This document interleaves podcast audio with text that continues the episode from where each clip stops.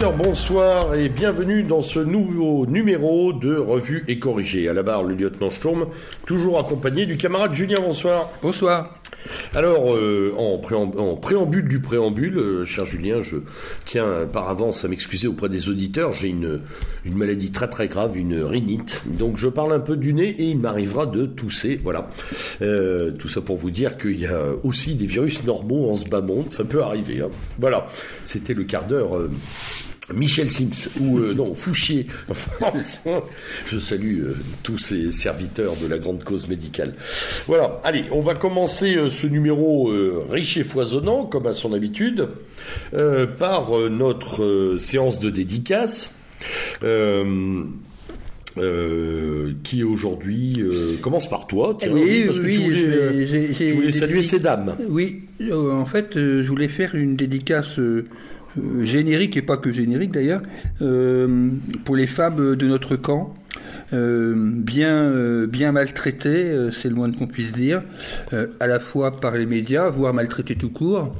je pense bien sûr à à Thaïs Escuffon, euh, dont euh, les événements récents nous ont rappelé euh, qu'elle a été victime d'une agression de la part d'un Tunisien. donc, cette, même s'il semblerait que ça ne soit pas lié à son investissement dans le cadre de génération identitaire, il n'en reste pas moins que c'est une femme de notre camp qui a été agressée par un, homme venu d'ailleurs, on va dire ça comme ça. Hein. Euh, donc voilà, donc bien sûr on a une, pensée pour elle, euh, pour qu'elle se rétablisse de ce moment forcément évidemment traumatisant. Euh, une pensée évidemment aussi pour dans un autre registre, mais, mais grave aussi d'une certaine façon, c'est celui de Cassandre Fristo, dont la condamnation est, est, assez emblématique de l'état dans lequel se trouve ce qui s'apparente, paraît-il, à la justice en France. Euh, voilà, donc euh, on a de plus en plus de mal à nommer, dont le crime a été de porter une pancarte, on en est là aujourd'hui. Qui qui qui, hein qui Et puis, euh, d'une façon plus globale, euh, une pensée aussi pour toutes toutes ces jeunes femmes du groupe Némésis qui sont intervenues euh, dans une manifestation féministe et qui ont été euh, elles aussi maltraitées, même si euh, elles avaient pris soin, si j'ai bien compris, cette fois-ci d'être défendues par quelques... Escortées par des jeunes gens, heureusement. Voilà, et heureusement pour elles. donc voilà, j'ai cette pensée pour toutes ces jeunes femmes, et, la liste est loin d'être exhaustive. Hein. beaucoup de jeunes femmes de notre camp se battent et se mettent en, en, péril, et il fallait, je voulais, voilà, tout simplement les, les remercier euh, du fond du cœur euh, pour cette contribution à, nos combats euh, communs. Je voulais aussi avoir une, deuxième dédicace pour tous ceux qui trinquent en ce moment de, de la part de M. Darmanin ou de M. Euh, Dupont-Moretti, qui n'ont sans doute que ça à foutre. Oui, euh, je pense bien évidemment. En grands guerriers qu'ils sont, le petit nain et, l'homme à la montre à, 10 000. Hein. Le petit Darmanin, dont il faudra quand même un jour qu'on raconte un peu la jeunesse, parce que ça commence à devenir un peu agaçant. Oui, c'est vrai. Euh, vraiment agaçant, là, pour le coup. n'a de cesse que de s'en prendre aux militants nationalistes ou identitaires. Ne pas oublier d'ailleurs son, son sbire, euh, son, son, ineffable homme de l'ombre, euh, qui lui, euh, qui lui vous euh, une haine rabique à notre endroit. Oui, Alors c'est vraiment ça pour lui, il n'y a que nous. Hein. Donc au lieu de, de s'interroger sur la complexité des réseaux antifa, Monsieur Darmanin euh, n'a de cesse que de poursuivre les militants euh, nationalistes et identitaires, donc, et en l'occurrence euh, a commencé bien sûr par l'alvarium de Jean de Ghana, c'était il, y a, il y a quelques semaines, continue en ce moment, et, bon courage à lui parce que ça va pas, ça va pas être facile. sur sur l'alvarium, j'engage d'ailleurs les auditeurs qui ne l'ont pas fait à lire l'attendu, enfin le jugement. Hum. Euh, rendu euh, et portant dissolution, euh, le contenu est assez effarant de faiblesse. Voilà. Hmm. Mais c'est juste extraordinaire de le lire. Hein. Il faut, faut, être honnête, c'est un grand moment. Et donc maintenant, il s'attaque aux zouaves. Alors là, bon courage, parce que comme chacun sait, les Zouaves, c'est un groupement de fête.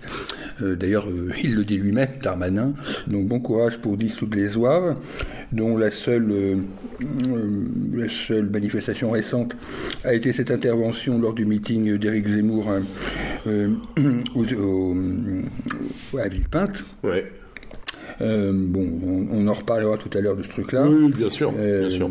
Et puis aussi une pensée parce que euh, ça devient quand même relativement récurrent pour Jérôme Bourbon et Rivarol qui se prennent cette fois-ci une, pla- une, une peine de prison peut-être ferme si les jours amendes ne sont pas soldés. Ouais. Donc on peut être en désaccord avec Jérôme Bourbon sur tel ou C'est tel pas point. le problème.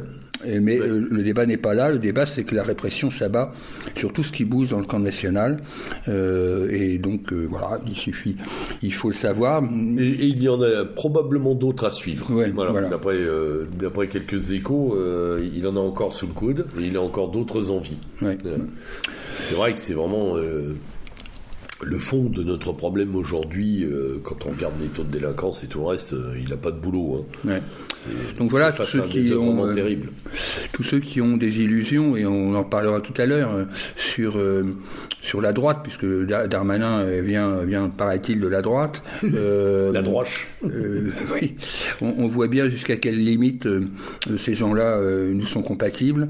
Bon, il faut le savoir et il faut surtout pas l'oublier parce que on Ouais, risque. sont, ils sont- à la droite parce que le carré de vigne est au vin. Voilà, exactement. Et quand on a des prétendus ennemis comme ça, on n'a vraiment pas besoin d'ennemis. Quoi. Non, c'est très clair. Alors moi j'avais une petite dédicace euh, euh, qui est tout à fait en liaison à ce que tu viens de dire, à, à tous ceux qui malheureusement ont déjà bénéficié de ce que l'on appelle difficilement encore aujourd'hui la justice, et qu'on appellera de plus en plus difficilement euh, quelque chose de juste, à savoir tous ceux qui sont en prison. Euh, et euh, donc le, le camarade Francis, hein, euh, le plus récemment Bastillé, mais il y en a d'autres, voilà, qui euh, malheureusement par leur engagement aussi euh, payent euh, lourdement, trop lourdement à chaque fois qu'il s'agit de nous, sur des faits qui sont absolument là aussi insignifiants par rapport à ce qui peut se passer autour. hein. Trop lourdement, je pense aussi à quelques gilets jaunes, ou même d'ailleurs sur un plan un peu moins politique, aux pauvres airs qui ont osé euh, pour certains avoir de faux passes euh, euh, sanitaires et qui se sont pris de la prison ferme alors que Benalla s'est baladé avec des faux passeports et lui a pris du sursis. hein, ouais, ouais. Donc euh, voilà, Darmanin commence par faire le ménage autour de toi, ça fera pas de mal. Voilà. Alors, une fois qu'on a dédicacé, on va médiatiser. On va parler un peu des médias, parce que c'est quand même Oui, le but va- de cette émission, pour revenir sur, qu'est-ce qu'on dit, la décrépitude infinie Hmm. On va parler de des médias monde de médiatique. Ça fait mal. Oui, on, on va parler des médias de façon euh, particulière, mais on va aussi en parler euh, sur deux registres de façon générale. Je m'explique. Euh, D'abord, de façon, de façon particulière, euh, vous savez que depuis quelques émissions, nous suivons les pérégrinations. d'Europe et Ouais. donc de sa reprise en main par la par la galaxie euh. Bon, euh, comme je le disais une fois précédente, c'est vrai que c'est toujours agréable parfois d'écouter euh, euh, Charles Dornelas ou autres euh, euh, sur les ondes d'Europe 1, je, je ne, je ne le cache pas. Euh, néanmoins, il faut pas oublier non plus que faire croire qu'Europe 1 est devenu soudainement une radio droite tient plus du fantasme. hein. Il suffit d'écouter l'émission de, de Philippe Vandel de 9h à 10h sur les médias pour comprendre que c'est pas tout à fait le cas encore. Enfin, il y a le encore du boulot. vendu de Canal Plus. Ah, il est grandiose.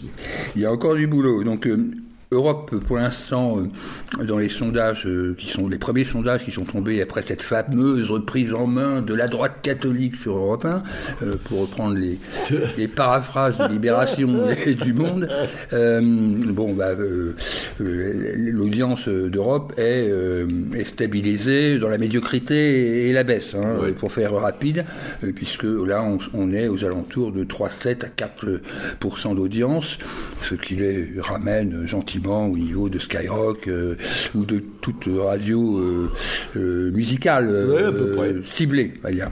Ouais. Bon, on en est là. bon, il faut pas non plus dire que l'affaire est close et que Europe ne remontera jamais. Il est évident que euh, changer, euh, euh, même avec Monsieur, ah, le type de CNews, là, Prishenko, je sais pas quoi là. Ah oui, non non, c'est pas ça. ah, tu vois, enfin bon, bref.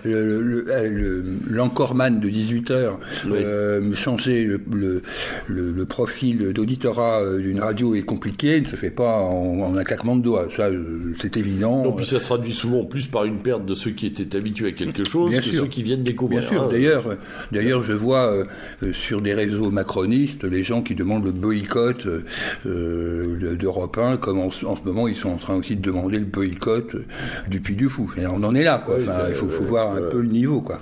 Donc le donc Europe, Europe est loin, loin d'être sauvée. La tâche, la tâche doit être lourde.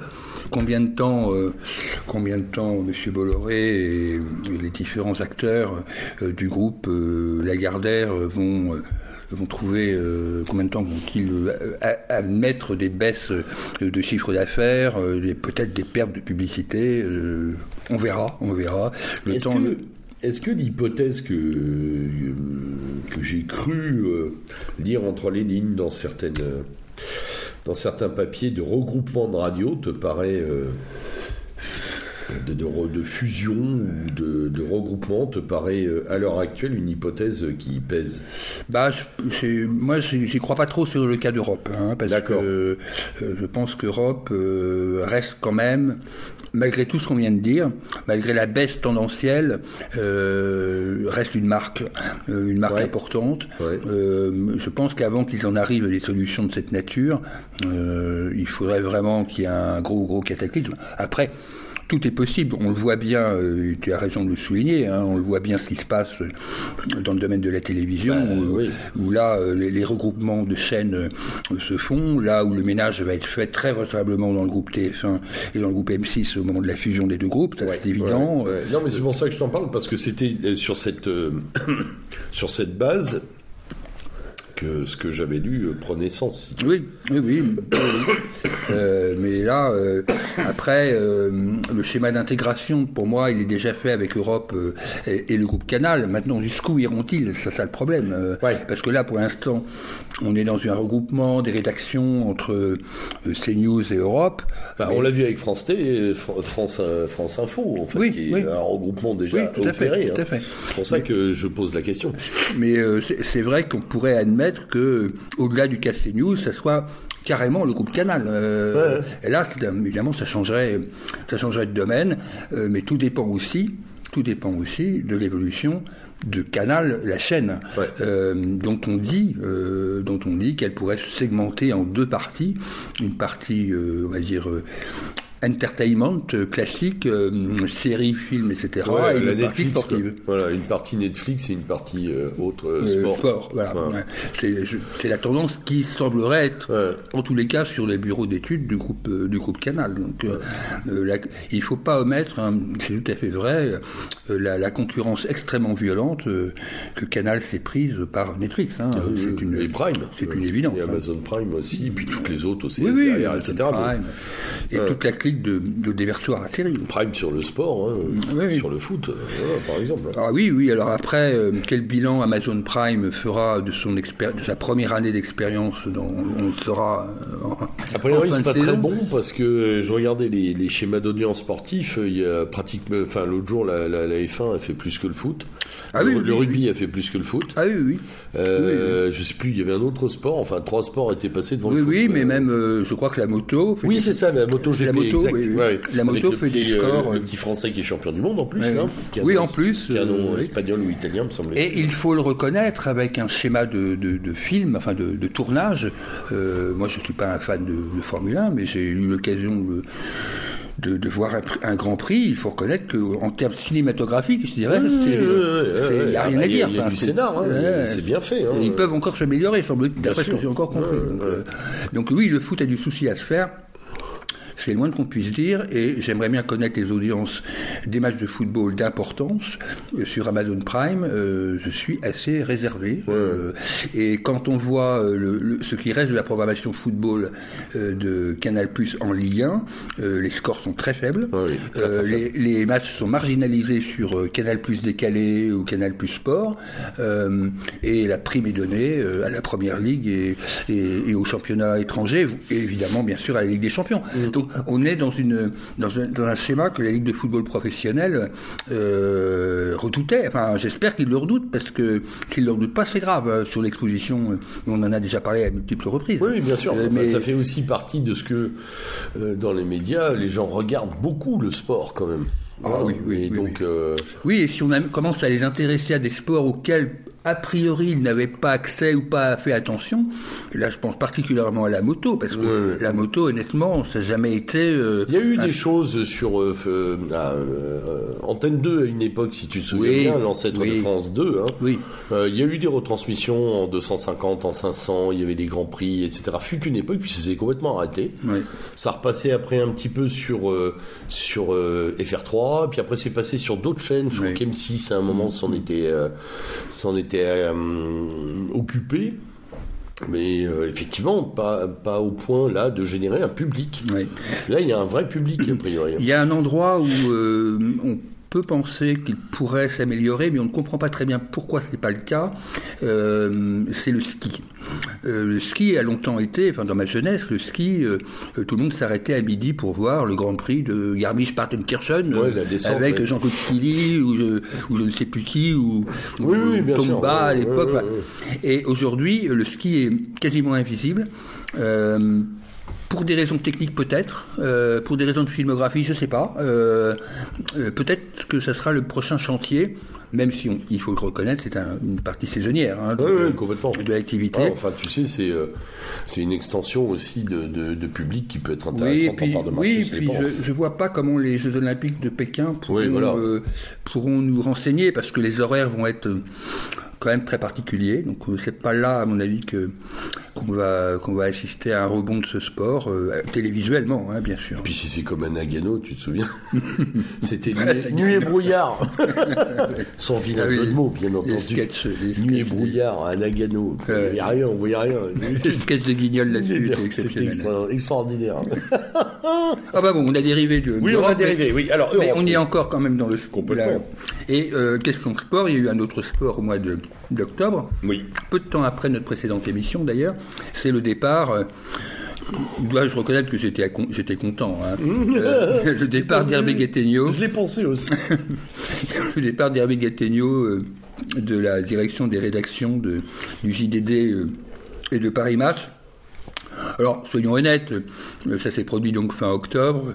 J'ai suivi après un petit peu, euh, j'ai suivi l'évolution du journal du dimanche, un peu moins celle de Paris Match, parce que je suis pas exactement dans le cœur de cible, je pense. Euh, mais euh, on peut pas dire qu'il y ait des, évolutions fantastiques. Ah, mais il n'y a pas eu de révolution déjà. Et que les, anciens, les anciens militants d'Occident à la tête d'un des deux journaux, l'ancien militant d'Occident à la tête des deux journaux n'a pas imprimé pour l'instant sa marque. D'après ce que je peux comprendre. Pour le moment. Bon, enfin, euh, pour ce qui concerne le journal du dimanche, qui m'intéresse quand même un peu plus, parce que c'est l'actualité, euh, c'est le seul quotidien du dimanche, euh, à part le Parisien dimanche. Enfin bon, c'est quand même le journal du dimanche qui fait la une des, radios le dimanche matin. C'est vrai.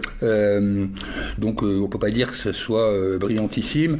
Là, je, je, regardais le, celui de ce week-end où un, des articles intéressants, c'était celui sur les, les gens qui avaient décidé de ne plus se doucher. Oui, oui, c'est voilà. Donc c'est. Ah, on a moult de détails là.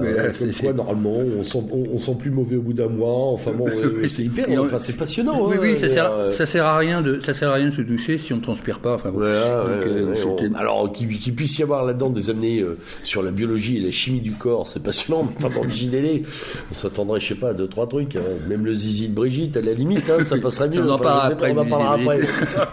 Mais le, bon, honnêtement, j'ai pas senti un basculement de la ligne éditoriale.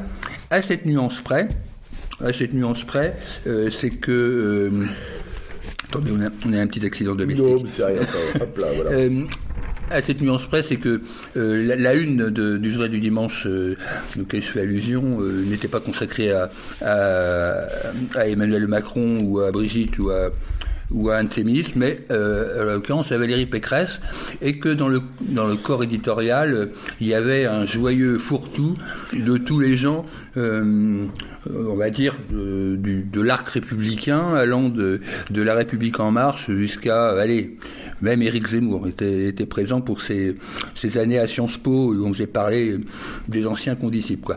Donc c'était un petit peu un patchwork. Euh, est-ce que est-ce que la tendance va, va se va se confirmer euh, dans des espèces de trucs un petit peu plus, euh, peu plus généralistes, on va dire, politiquement, ou pas. Euh, on verra ça dans les, dans les numéros, dans les semaines à venir. car il faut bien rappeler que le journal du dimanche, au-delà d'être un journal, pour moi, c'est un tract. Hein. C'est un tract macroniste depuis, ah maintenant, depuis maintenant 4 ans. Il sert la soupe, hein, Il sert la littéralement. soupe. donc, si, si ce tract vous voyez euh, ces, couleurs un peu s'affaiblir ou, se nuancer, ça sera toujours un élément intéressant. Euh, voilà. Euh, pour, le, pour ce qui concerne le, Paris Match, c'est un, un, peu dur de, de, juger, puisque là, on est toujours dans un mélange assidu de, de, de, de pipelerie et de, et de trucs euh, politico euh, mimi-marchandiens. Quoi. Enfin, oui, voilà, quoi. Euh, dans l'actualité la, dans des créations de journaux nous avons été submergés d'informations euh, sur la création du, journal dont je pense qu'il aura lui une durée de vie qui n'excédera pas la présidentielle, qui est le, qui est le, journal Franc-Tireur. Ah Franc-Tireur, euh, un, nom, euh, un nom qui parle. Euh, pas forcément un mauvais titre d'ailleurs. Mais non, par contre. Est-ce qu'il est partisan Est-ce qu'il est partisan? Oui, je pense qu'il est partisan. Ouais, hein, quand même. Et, hein. et, j'avoue que. On se, doute. J'avoue qu'il est quand même un peu oxymorique quand on voit que le directeur de la rédaction, c'est Christophe Barbier, qui fait penser à tout sauf à Franc-Tireur. Ah oui. Et un partisan euh, un vrai faucheton, euh, un partisan sans doute, mais pas exactement de la façon dont les partisans de 1944 ou 1943 concevaient le boulot. Bon, euh, et tout ça avec Caroline Fourest. Bon. Ah oui, Fourest, ça c'est partisan aussi. Oui, c'est quand même, c'est quand même du, du haut niveau. Hein. Du, très très haut niveau. Ouais, donc franc-tireur, on, va, on, va, bien rire à mon avis. En fait, je, je pense que c'est même une feuille créée pour ce moment-là, mais. Honnêtement, hein, je me demande si ça fait pas un peu, tu sais, ces journaux d'opinion qui, au, euh, sous la troisième ou les quatrième, euh, accompagnaient comme ça des élections, des choses comme ça. Et disparaissaient après. Ouais, ouais, ouais. Ça me rappelle, je pense que ça va être le cas. je, crois qu'on les appelait les éphémères, ou je sais plus quoi, un nom dans la presse où on disait, voilà, des trucs qui duraient 3-6 mois pour aller, pour, euh, pour coller à des campagnes ou à des, des moments comme ça qu'on poussait. Alors, c'est bien que tu en parles parce que le, le dernier que j'ai en tête, euh, de journal comme ça, créé subitement et disparu aussi subitement. C'est un journal dont on devrait, euh, on devrait se souvenir qui s'appelait l'Hebdo. Oui. Euh, L apostrophe EBDO, euh, qui avait été dont la seule fonction notoire a été euh, de faire ce fameux article dénonçant le viol euh, par Nicolas Hulot d'une jeune femme. Exactement. Et euh, ce journal, ce journal est donc né, a sorti son truc et a disparu. Oui, oui complètement. C'est impressionnant.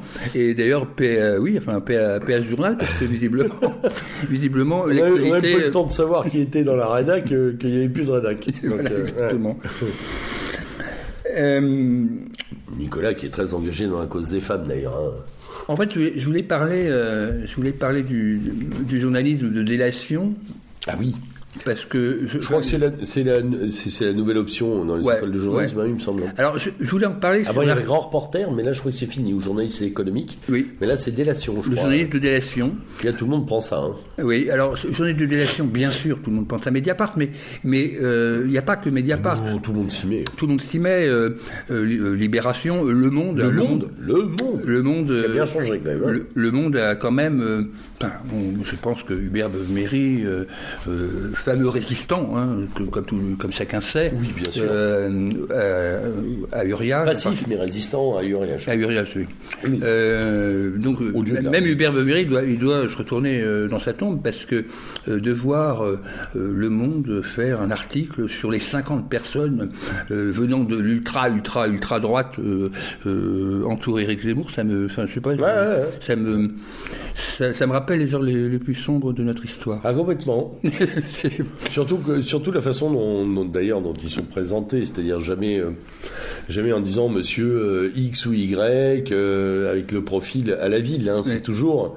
avec une espèce de de, de, recherche emphatique de, enfin, de mise en scène. Hein. Il vient de là, de tel réseau, il est le neveu de Trucmuche. Mm. son grand-père défilé à Nuremberg. Enfin, C'est extraordinaire le soin, euh, je dirais même euh, euh, le, fétichisme du décor qui, qui, est mis en place à chaque fois. Hein. Là, là, il y a du boulot. Il faut être très honnête. c'est peut-être le dernier endroit où on trouve des journalistes qui bossent. J'ai pas dit qu'ils disaient la vérité hein, ou qu'ils prétendaient la sortir, mais en tout cas, ils, ils, ah, ils vont fouiner les poubelles. Hein. Voilà, ils mettent beaucoup de soin à décorer le sapin, quand même sur ce plan-là, euh, ils sont euh, complètement euh, complètement déchaînés. On va les appeler les, voilà, des, ils sont déchaînés. c'est un peu comme des gamins devant un, gâteau au chocolat, quoi. Alors l'information les intéresse moins à la limite que la présentation de la dénonciation. c'est ça qui, est, assez chouette. et en plus, ils se drapent là-dedans dans, cette dans cette euh, vérité du, du, bon démocrate pour pouvoir euh, taper sur tout ce qui bouge tranquillement. C'est une dérive euh, impressionnante.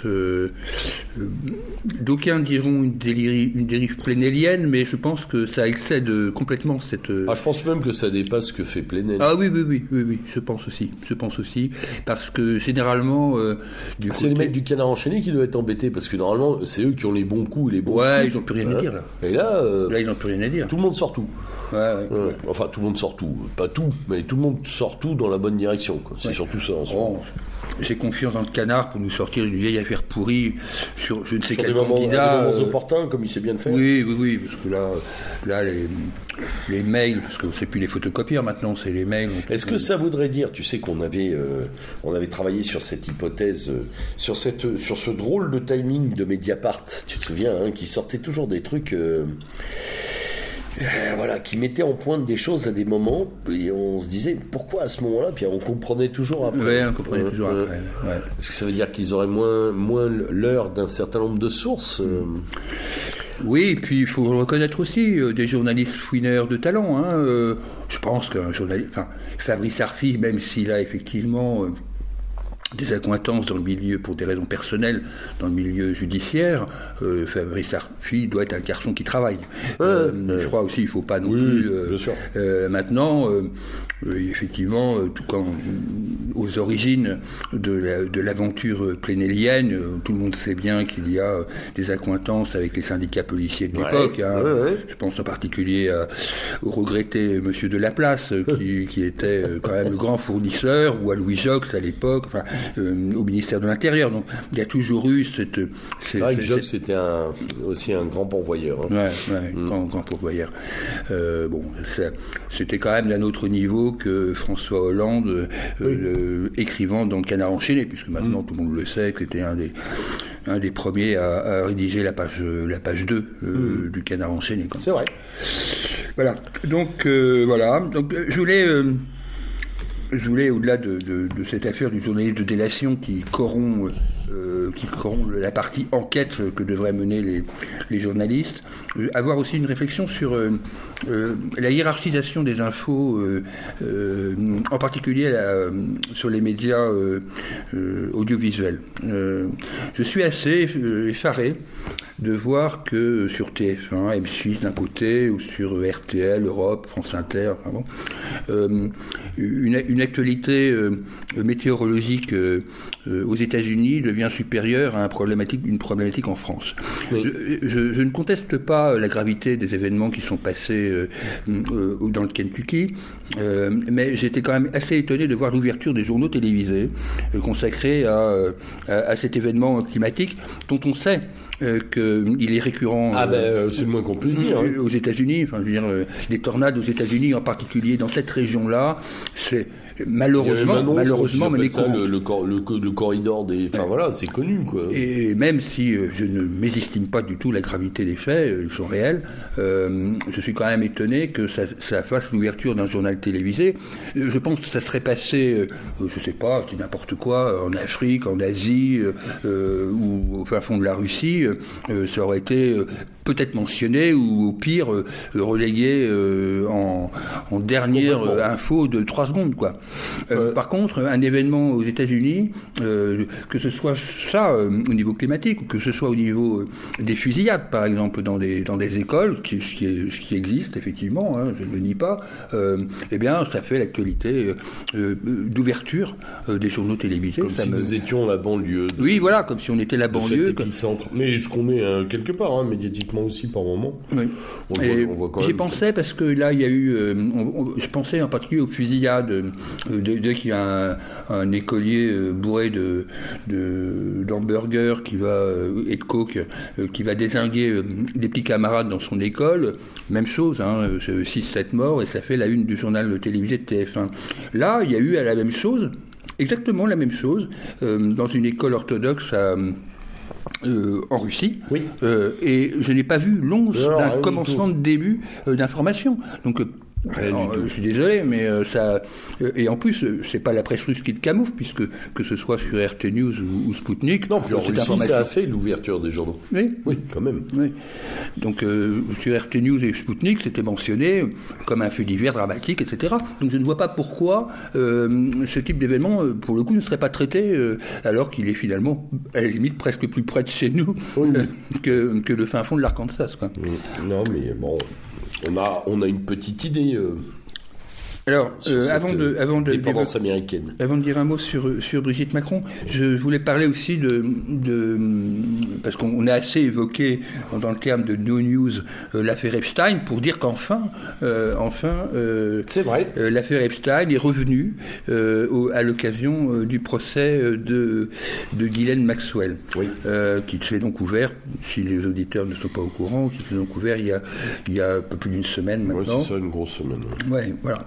Euh, donc euh, le procès a été, je ne peux pas dire que, l'ouverture du procès n'ait pas été couverte, elle a été couverte par, euh, je pense, des articles dans Libération, il y a eu des articles dans Le Monde sur ce sujet, mais par ailleurs, il faut bien le reconnaître, euh, euh, assez, euh, assez évasif, c'est le moins qu'on puisse dire, sur le pourquoi. C'est-à-dire que bon, si tout le monde est d'accord pour taper, à, taper à boulet rouge sur le prince Andrew, ça, il n'y a pas de oh bah lui, ça fait longtemps. Hein. Je veux c'est même permis en fait de lui taper dessus. Oui, oui, là, tout, le monde peut, tout le monde peut se défouler sur le prince Andrew. Par contre, sur les commanditaires, c'est quand même beaucoup moins ah, il n'y a pas de profondeur. Mais beaucoup moins euh, évoqué. C'est-à-dire que, euh, bon, euh, alors, il y a des exceptions. Je dois le reconnaître. J'écoutais par exemple une interview de Carl Zero, qui s'est, vous le savez sans doute, est, est devenu un peu le chevalier blanc de la lutte contre la, la pédophilie en France. On ne peut pas contester son action, bien évidemment.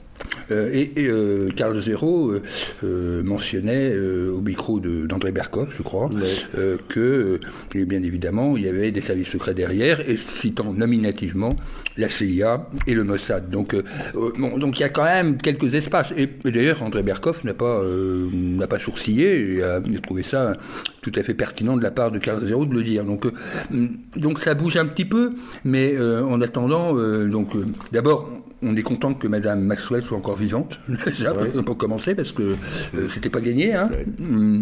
Et ça l'est toujours pas, parce qu'on ne sait jamais ce qui peut arriver. Euh, elle a quand même eu des conditions de détention, semble-t-il, assez rudes. Hein? Elle a survécu euh, à- à, plus longtemps qu'Epstein. Oui. Ah oui, oui, ça, elle a survécu plus longtemps. Là, là, c'est quand même important Euh, de souligner que. Ou alors ils ont raté, ou. oui. Je sais pas. Oui, ils l'ont raté, priori, ils mais, l'ont- mais je pense quand même que s'ils avaient voulu, ils auraient pu, vraiment. Ça Notamment serait... parce qu'elle s'était planquée dans des endroits quand même hein, Oui, où elle était atteignable. hein, elle était, oui, elle était quand même facilement atteignable, y compris en France. Euh, en France aussi. Oui, en France avec monsieur avec monsieur Brunel. Donc, donc par ailleurs, nous n'avons pas de nouvelles. Hein. Euh, monsieur Brunel est toujours en prison. Oui. Euh, mais lui, euh, le juge d'instru- les juges d'instruction, ils sont pas pressés. Hein, sont pas pressés. Enfin, Ça doit être le Covid. oui, ça- oui, c'est ça. Oui, il faut pas, il faudrait pas qu'il attrape le Covid. voilà. Donc, euh, on va voir ce que va donner le, le verdict. Je crois que ce procès, ce procès, il y en a encore pour un petit moment. Enfin, c'est pas fini. Hein.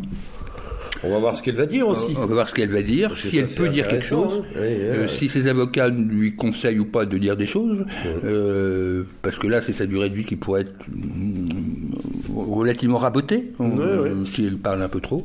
Euh, donc on va voir. Donc, donc voilà. Donc c'était une no- news qui redevient une real news. Donc euh, Exactement. Mm, Voilà, donc c'est pas, c'est pas mal. Euh, alors je voulais aussi évoquer, euh, comme je le disais au lieutenant avant cette émission, évoquer aussi le, ce qui fait en ce moment l'actualité de Twitter et, de, et de Facebook, qui est la prise de parole de Natacha Ray sur, on va dire, l'ambiguïté sexuelle, pour rester correct, euh, de euh, Brigitte Macron. Je sais que Zizi de Brigitte. euh, au moment où je, voilà, je sais pas, merde, je ne suis pas resté correct. Vas-y. au moment où, où, où nous parlons, euh, la vidéo euh, de, de- consultable sur le site de Madame Amandine Roy euh, est à 360 000 vues euh, et euh, Nat- Natacha Ray euh, euh, expose euh, dans la et même euh, en, fournisseur d'informations, de faits et documents, euh, l'enquête qu'elle a menée euh, pendant trois ans sur Brigitte Macron, la famille Trogneux, la famille Osière, etc. Bon, je, pour être tout à fait franc avec les auditeurs, cette, interview dure 4 heures et j'en ai pour l'instant écouté que la moitié. Mais, mais, euh, et je ne je vais pas me prononcer, ce que je dis au lieutenant, je ne vais pas me prononcer sur la sur l'identité euh, sexuelle de Brigitte Macron, c'est pas mon propos. Ce qui m'interpelle dans cette affaire, d'abord, c'est que euh, j'ai le sentiment que Madame Ray a travaillé. Euh, Oui, c'est ce que tu me disais, parce que moi je n'ai, euh, voilà, je Voilà. aux Donc, je- n'ai pas encore attaqué la vidéo. Oui. Je Elle a- démarre ce soir, après l'émission. Euh, euh, Madame Ray a travaillé, elle a travaillé sous deux angles pour l'instant que je connais, qui sont les angles euh, morphologiques et, psychologiques, on va dire, d'une part, et, surtout, surtout, ce qui m'intéresse plus, sur la partie généalogique. Euh, de la famille euh, Trogneux, Macron, euh, bah, pas, Macron, pas Macron, hein, euh, voilà. Donc elle a bossé. Premier point. Deuxième point qui m'a intéressé, c'est que comme elle bosse depuis trois ans, qu'elle est journaliste indépendante. Bon, après, je ne connais pas son parcours réel, je ne sais pas ce qu'elle a fait d'autre, hein, je être très franc. Elle, a contacté depuis un moment l'ensemble des rédactions parisiennes. Euh, je dis bien l'ensemble de la presse mainstream parisienne. Donc l'ensemble de la presse mainstream parisienne est au courant des recherches qui sont effectuées avec, on va dire, un certain travail, Oui. sans aller plus loin. Euh, elle a trouvé euh, quatre oreilles euh, intéressantes, dont deux concrètes. Oreilles intéressées, le canard enchaîné et Mediapart, qui se sont ravisés euh, après consultation du dossier. Et oreilles hum, qui se sont de- devenues de plus en plus euh, concrètes, c'est d'abord, c'est elle qui le dit, hein, Richard Boutry, euh, voilà, euh, bien connu de, de l'actualité récente, on va dire, et, et Xavier Poussard pour Faits et Documents. Et Xavier Poussard, à l'aune de, euh, des, des travaux de Madame Ray, a publié ces fameux cinq numéros, le fameux document euh, euh, consacré à Brigitte Macron. Donc, ce qui m'interpelle dans cette affaire, bien sûr, euh, c'est que la presse mainstream est restée muette. Alors à la limite, ça, je pourrais le comprendre, parce qu'en fait, c'est une menace directe, euh, ou peut être interprétée comme une menace directe contre le, président de la République. Mais ce qui m'interpelle le plus, c'est l'absence de contre-feu.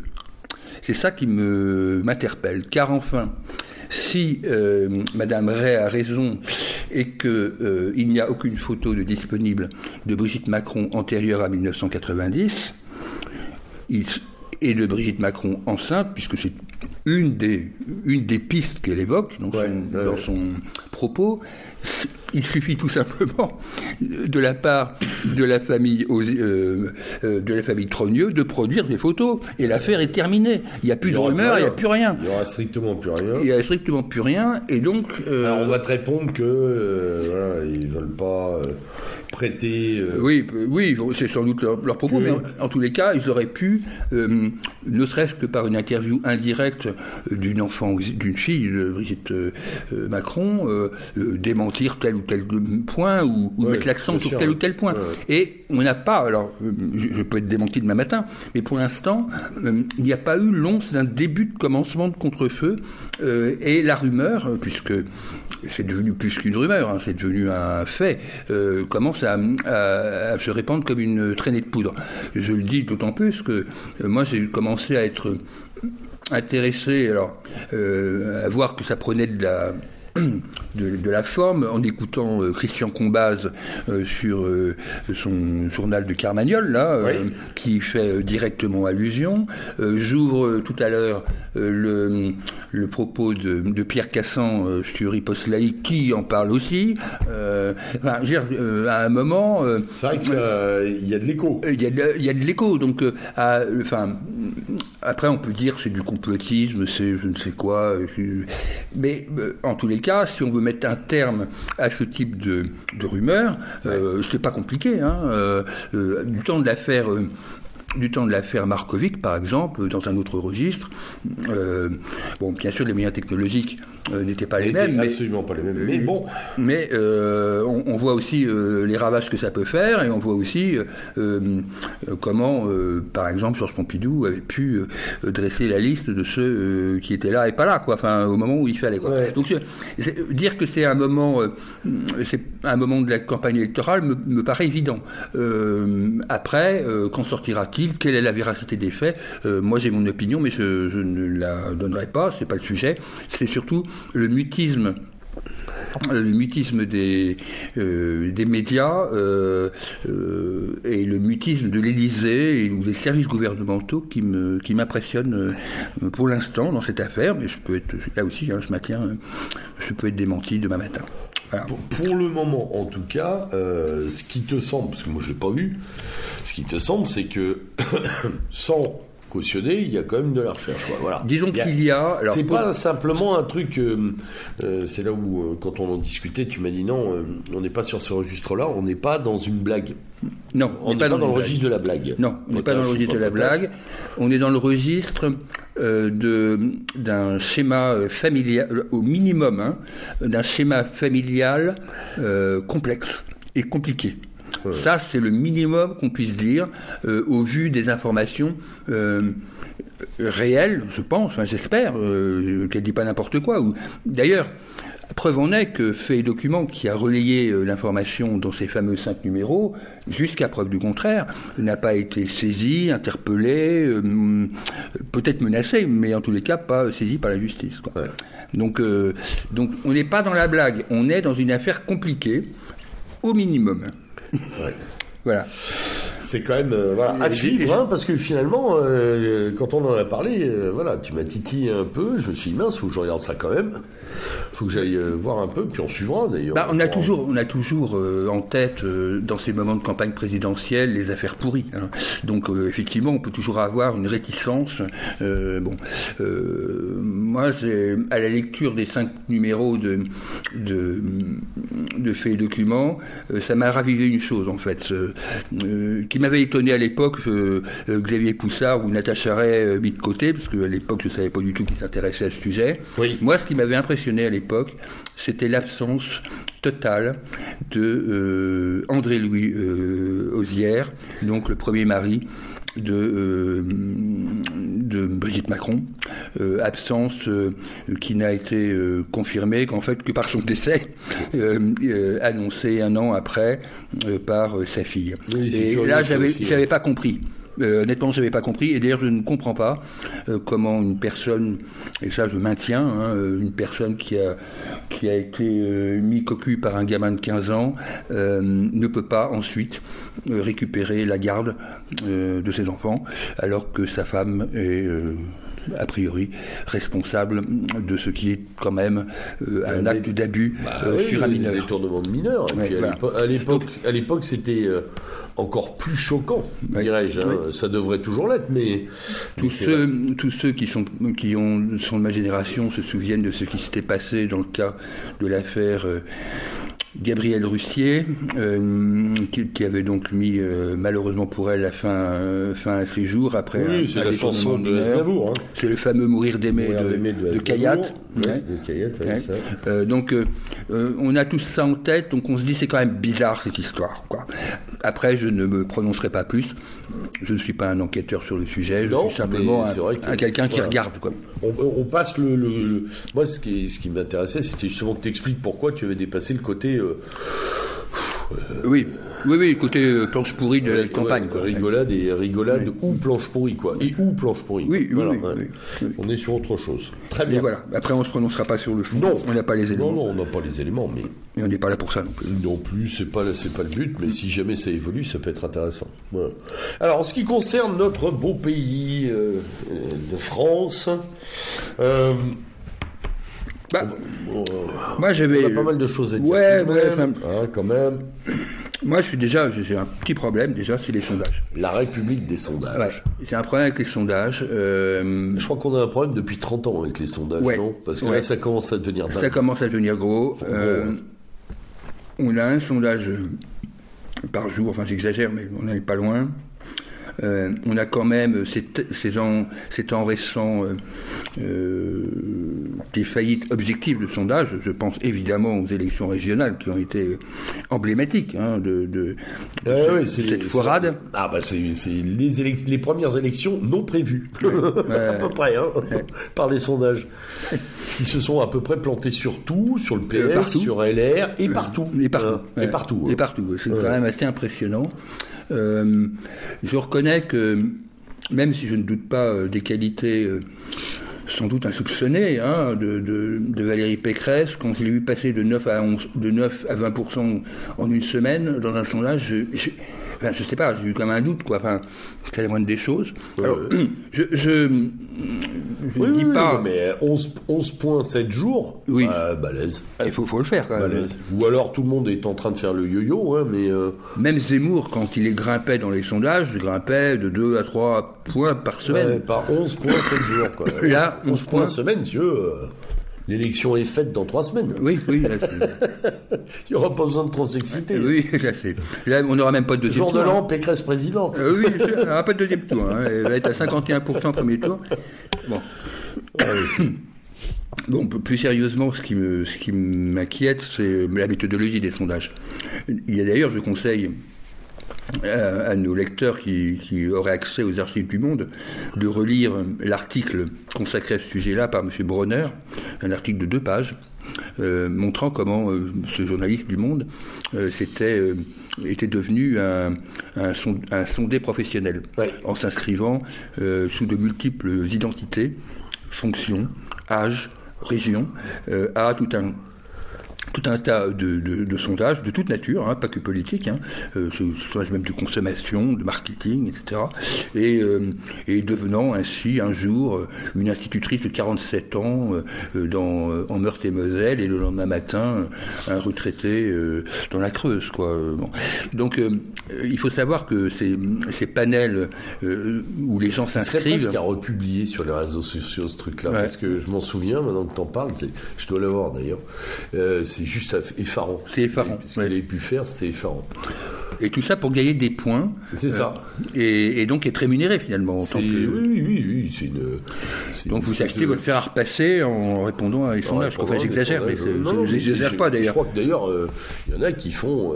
qui en font commerce, oui. Une partie de, une partie de leur rémunération De, de, cette prof... enfin, semi-professionnalisation sondagère. Mm. C'est extraordinaire. Donc on est bien loin du temps où le sondeur venait chez vous et euh, en face à face euh, vous posait des questions. Là on est au minimum euh, dans un contact en ligne et, et, au pire dans ce que je viens d'évoquer, c'est-à-dire des, des, panels. Alors des panels effectivement où il y a beaucoup de monde. Hein, il y a des instituts de sondage qui ont 148 000 personnes panélisées et ils piochent là-dedans. Le problème c'est que c'est il y a des gens qui n'existent pas quoi, tout simplement. Enfin en tous les cas, dans les critères CSP, euh, euh, âge, euh, région. Tu sais, ça fait penser au début des notations de produits sur, sur Internet. Oui où euh, il a fallu quand même créer des boîtes pour vérifier que les gens qui votaient n'étaient pas euh, soit partie prenante de, du produit à vendre, et donc dithyrambique, soit au contraire euh, bah, payés par les gens d'en face pour filmer le produit, quoi, ou, bah, tu as, gonfler les stats. tu as tout à fait le cas d'ailleurs sur des sites, ça leur pose problème d'ailleurs, sur des sites comme TripAdvisor, ou sur les critiques de, de lieux. Enfin, on sait bien qu'il y a des gens qui sont payés pour désinguer la concurrence, ou au contraire euh, améliorer l'image du, du, restaurant. Et là, et là ce qui est assez amusant, puisque c'est quand même un peu la thématique de notre émission, c'est que euh, cette question-là n'est pas posée par les journalistes. Non. Eux, ils, sont, ils, ils, restent encore plantés à la fin du processus. Quels sont les chiffres? Ouais. Voici les chiffres. Hmm. oui, il n'y a pas de. Comment obtenez-vous les chiffres? Euh, Si je crois que sur Radio Classique, une fois un matin, j'ai entendu. plus qui était. Régnier, non? Régnier, il n'est pas à la tête d'un truc sondagier, il me semble. Yves mm. Régnier, non pas Régnier, le, le, journaliste là. Brunner? Euh, pas, euh, Régnier. Régnier, ah oui, Dominique Régnier. Ouais, Dominique Régnier. Et il me semble qu'il est à la tête d'un truc où il est. Et il expliquait un peu comment ils essayaient de construire des euh, Oui, il est à la fondation d'initiative politique, je sais pas quoi. Ouais, je sais c'est un proche de, pour, la, euh, de, de l'UMP à l'époque. Il était tête de liste en Occitanie, je sais pas quoi. Mm. Bon, bref, je crois qu'il avait à un moment fait un peu de topo là-dessus, mais c'est très rare d'entendre quelqu'un dire voilà, on vérifie nos sources, on vérifie ça, on, repasse sur les grilles. Alors après, euh, euh, c'est difficile de, juger. Bon, euh, il faut aussi reconnaître que les tentatives de, de, se séparer de l'outil sondage, comme le fait Ouest France, Ouest France a décidé de ne plus publier, de ne plus pratiquer de sondage dans la campagne présidentielle, euh, bon, ça tient aussi un peu d'hypocrisie, quoi, parce que mm. ils ont relayé euh, de gré ou de force les tendances sondagières euh, au, cœur de, leurs propres articles. Donc, voilà, je voulais dire un mot là-dessus. Finalement, ils reprennent, et c'est encore pire parce qu'en fait, à partir d'un sondage, tout le monde reprend finalement. oui, voilà. Oui, tout le monde reprend, et, d'ailleurs, on voit bien que à la suite du sondage de Pécresse à 20%, tout le monde a dit, ça y est, la droite est la droite est qualifiée pour le deuxième tour et va gagner le deuxième. Enfin, il y a une espèce d'embringement, alors que le lendemain, un sondage paraissait et, montrait que Valérie Pécresse avait déjà perdu, reperdu 4 points. donc on est, on est quand même dans la manip euh, totale, quoi. Ou alors, effectivement, ça fait sciemment pour, euh, pour, avoir des, effets, de désorientation, euh, bien sûr. les, seuls qui sont à peu près propres, normalement, sont ceux du ministère de l'Intérieur, mais on y a rarement accès. Oui, oui, a priori. C'est pas cela qu'on lit dans les journaux. Non, c'est pas cela. Alors, autre, autre affaire euh, euh, préliminaire euh, qui, je pense, qui, qui doit ah aussi occuper notre esprit, c'est ah c'est l'affaire des parrainages. Ah oui, ça, ça c'est intéressant. parce que là, pour l'instant, on a des sondages regroupant un certain nombre de candidats, mais nous ne savons ni toi ni moi qui sera sur la ligne d'arrivée, ou la ligne de départ, plus exactement. Il faudrait peut-être rappeler à nos auditeurs, et notamment les plus jeunes, pourquoi c'est devenu un souci cette affaire. Parce que euh, pendant très longtemps, quand même, le parrainage, euh, ce sont donc les élus, les élus de la République hein, qui parrainent, donc les maires, les conseillers régionaux et départementaux qui mmh, parrainent. Les, députés. Les députés aussi, les sénateurs, me semble-t-il, ont le droit de parrainer. Bon. Euh, ces braves gens le faisaient de manière anonyme. Jusque Sarkozy ou Hollande Je sais plus. Jusqu'à, C'est sous euh, Hollande, non Ou Sarkozy Je sais plus. Bonne question. Je me demande si c'est pas sous Hollande. Ouais. Euh, où où on- la loi a changé, évidemment, et euh, il, a fallu, euh, euh, il a fallu que les maires euh, rendent publiques leurs décisions de parrainage. Voilà, enfin, les, les élus rendent publiques leurs décisions de parrainage. Alors ça, déjà, ça a fait s'effondrer le nombre d'élus parrainant euh, les candidats.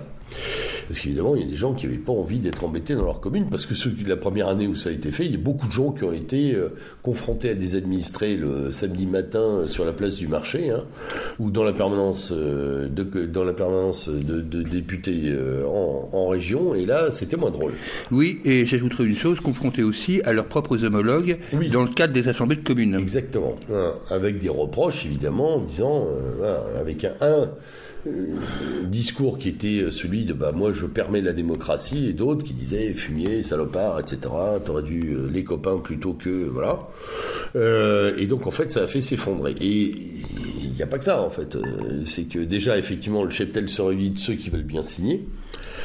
Et, euh, ensuite, euh, bah, comme c'est euh, maintenant euh, public, les appareils font pression. Par- les parentés élargies font pression. euh, euh, les parentés élargies font pression pour dire tu ne signeras pas pour ou contre. Voilà. Voilà. Et donc, ça, évidemment, ça réduit encore. Voilà. Ouais. D'où le fait que euh, bah, pratiquement aujourd'hui jusqu'au dernier moment, euh, enfin, très peu de gens sont assurés de pouvoir euh, se mettre oui, sur la oui. ligne de départ. quoi. Oui, oui. Alors à, que- part, à part, effectivement, les grosses machines électorales et en- locales. Et, encore. Euh, bon, je pense que du côté du PS, de- d'Europe Écologie, de bien sûr des Républicains euh, ou du Parti communiste, euh, bon, il n'y a pas trop de soucis. Euh, maintenant, un mec comme Mélenchon, euh, Ouais. Euh, c'est moins simple. Ouais, ouais. Je ne parle même pas de d'Éric Zemmour qui part de zéro. Euh, euh, je, je, je- je ne crois pas personnellement que Nicolas Dupont-Aignan pourra capitaliser sur un Non. réseau militant adéquat. Non, il n'a pas. voilà. Euh, Enfin, ou ce sera très très très très dur pour lui. hein. Florian Philippot, malgré les succès d'estime qu'il peut rencontrer euh, dans ses manifs anti-pass, je suis pas certain euh, que ça se rue pour le cautionner. Enfin, ou alors, il faudra des, des billards à trois bandes euh, venant de l'Élysée, disant il faut soutenir tel candidat parce que ça peut nuire à tel autre. euh, ouais. Hein. Donc on en est là. Donc en fait, le, le système de parrainage est devenu, un, syst- est venu implicitement dans l'esprit des, des, des souscripteurs euh, euh, un, un soutien. Alors c'était pas ça Ah au, pas départ. du Quoi. tout. Au départ, c'était pas, pas du tout. On leur avait donné cette possibilité pour permettre l'expression de la volonté euh, Euh, dé- oui, démocratique. démocratique. Ouais. Voilà. Donc voilà, donc euh, quand on regarde les sondages et on voit les noms, il faut peut-être euh, penser que au mois de le 8 mars, je crois, Ouais, ouais. euh, bah, ça il risque d'être pas un, tous peu- ces noms-là. un peu quoi. plus tendu, un peu, plus- un peu moins peuplé sur la ligne de départ. Bah. Alors que dans, ces- dans l'absolu, il y a beaucoup de candidats. Enfin, en tout cas, il y a beaucoup de candidats déclarés. Ah oui, oui, il y en a une trentaine. oui. Ouais. Euh, ce qui nous amène au présidentiel. euh, qui nous amène au présidentiel, Julien, Oui. et euh, au dossier Zemmour, pour commencer peut-être. Bah, le dossier Zemmour, le dossier Zemmour euh, a été. euh, Je dis bien pour commencer, parce qu'on. on va pas y passer trois siècles non plus. Non, puis même, on va pas traiter tout le cas Zemmour aujourd'hui. Oui, On le fera d'ailleurs dans un panneau actu qui va pas tarder à arriver d'ailleurs. oui là, moi, j'ai pas partie. grand chose à dire. Et puis, euh, Bon, je dirais que je pense que la campagne d'Éric Zemmour, euh, euh, a- il était temps que Éric Zemmour se prononce parce que les médias commençaient, je pense, un petit peu à se lasser. Je- là, pour le coup, je dirais presque à juste titre. ça a de- été trop long. Oui, voilà, Ouais. de la longueur, de la longueur de Et la. c'est amusant de la part de quelqu'un qui vit dans les médias Oui. et par les médias, Oui. de ne pas avoir senti ou d'avoir peut-être trop retardé cette temporalité, Oui. euh, voilà, cette montée. euh. Oui, qui commençait à agacer tout le monde, y compris dans son propre euh, camp, enfin dans ses propres euh, partisans. Honnêtement, j'ai bien cherché une justification, mais j'ai pas trouvé d'objet à cette. Comment on va dire Cette longueur de, de- de non-candidature. Oui, oui, oui, moi non plus. euh, Soi-disant, c'était pour vérifier, sonder les reins et les cœurs, parcourir le pays. Bon, euh, d'accord, faut écrire un, un storytelling avant de démarrer, mais là, euh, surtout que le storytelling, il s'était quand même arrêté deux trois fois en bord de plage avec Nafo. euh, Oui, oui. oui. voilà, euh, bon, pff, euh, ça a commencé effectivement à être très long. Alors, c'est long C'est long, ça se termine donc le 30 novembre par cette fameuse ce dans la clip. bibliothèque. Hein? Dans la bibliothèque. dans la bibliothèque avec le micro du général.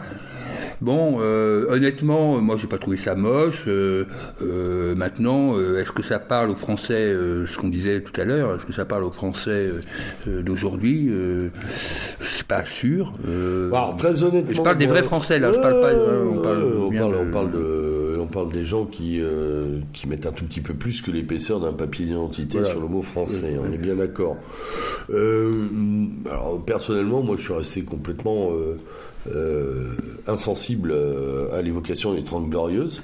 D'abord. Ouais, mais ça c'est peut-être une question de génération. J'y suis pas né. Enfin, je, suis, mm-hmm. je suis né à la, fin. on va dire à la fin des Trente Glorieuses, d'une part. Donc moi j'ai vécu plutôt les 30 les 30 décadentes. 30 piteuses. les 30 piteuses, oui. Euh, et puis, euh, et puis, je crois que je, vais peut-être surprendre des auditeurs, hein, mais c'est fini ça. Euh, moi, je ne, voilà, le, monde a changé. Mm. Le monde a littéralement changé. On peut pas revenir à cet état d'être. De, alors, je veux bien qu'il y ait de la nostalgie. Je trouve qu'il y en a beaucoup chez Zemmour, hein, trop même à mon avis. Euh, en bon fasciste, euh, je vais paraphraser euh, nos amis de Casapande, ma nostalgie, c'est celle de l'avenir. Mm. Et donc moi, je, préfère des gens qui m'expliquent comment on va sortir du merdier, ou mm. comment on pourrait envisager un début de sortie de, du, chaos dans lequel nous vivons plutôt que de dire on va revenir au RPR de papa, avec lequel d'ailleurs je n'ai aucun atome crochu non plus. Hein. je n'ai pas de sensibilité particulière pour. Oui, ça et je le dis euh, avec euh, beaucoup d'ironie pour un Chirac ou un, un Pasqua. Hmm. Hein, qui se sont d'ailleurs euh, très bien occupé de nous, hmm. il faut le dire. D'ailleurs, avec, une agressivité bien plus prononcée que, la droite, que la gauche. Hein. Je le dis aux gens de, chez nous, pour avoir connu cette période de 1975-76, euh, cette référence au RPR devrait les devrait les interpeller. Euh, car quand on voit ce qui s'est passé euh, par la suite, euh, pour moi, c'est pas une référence. c'est moins qu'on puisse dire. Et, je, trouve qu'il y a un parallélisme. Je l'ai déjà dit la dernière fois, mais il y a un parallélisme, effectivement, du RPR, où des gens comme François Brignot et autres ont pu être un moment séduits par, par le, grand Jacques version Chirac. Quoi. Il faut, et j'ai peur que ça recommence. ça ça, m'inquiète euh, euh, parce que là, euh, les gens tomberont, tomberont de haut. Maintenant, je suis, je, suis, un peu plus réservé que toi sur, sur ce fameux clip parce que sans doute un petit problème générationnel. Moi, je suis né quand même dans cette période des Trente Glorieuses et j'ai je dois reconnaître qu'il y a des images qui m'ont qui m'ont touché. Je ne veux pas dire le contraire. Euh, et je pense que j'étais dans la cible. Euh, c'est pas moi personnellement. ça veut dire que tout ce qui est en dessous de la, en dessous de cette cible là. Euh, ah oui, oui, oui, c'est ça. C'est le problème. C'est quand même un problème si tu veux élargir ton panel électoral. Moi, je, ne parle pas de, voilà, je parle pas de mon positionnement personnel. je suis pas un zémourien, je m'en cache pas et c'est pas un problème. Mais fondamentalement, là, j'essaie d'avoir un regard lié à mon ancien métier de, de, communicants, euh, enfin voilà, de, de responsables marketing communication à une époque, euh, euh, d'anciens étudiants en sciences politiques, etc., etc. Il y a des trucs, enfin, je veux dire, déjà, ils rentrent dans des vêtements beaucoup trop grands, ceux du général, hein, mm. débat général qui veut. Voilà, il vient de la télé, hein, il vient, il vient pas de la guerre. Donc, et puis, et puis après, si tu veux, c'est, enfin, si tu veux élargir. Non, il, alors, il a tout. Fait, alors ça, je suis complètement d'accord avec toi. Il a tout fait sauf élargir son, son sa cible. Pour moi, sa cible était claire c'était celle que de, la population que Marine n'a pas, c'est-à-dire la population classe moyenne, classe moyenne supérieure, âgée. Et donc il a tapé sur ce registre. Âgé, stressé, nostalgique. Voilà, exactement. Perdu. Exactement. C'est-à-dire les gens qui jusque-là votent pour euh, Macron, Pécresse et compagnie. Euh, bon, ou qui ont euh, voté Chirac. ou qui ont voté Chirac, bien Sarkozy. Sûr, bien sûr. Oui, tout à fait. il a tapé là. L'électorat des républicains, on va dire.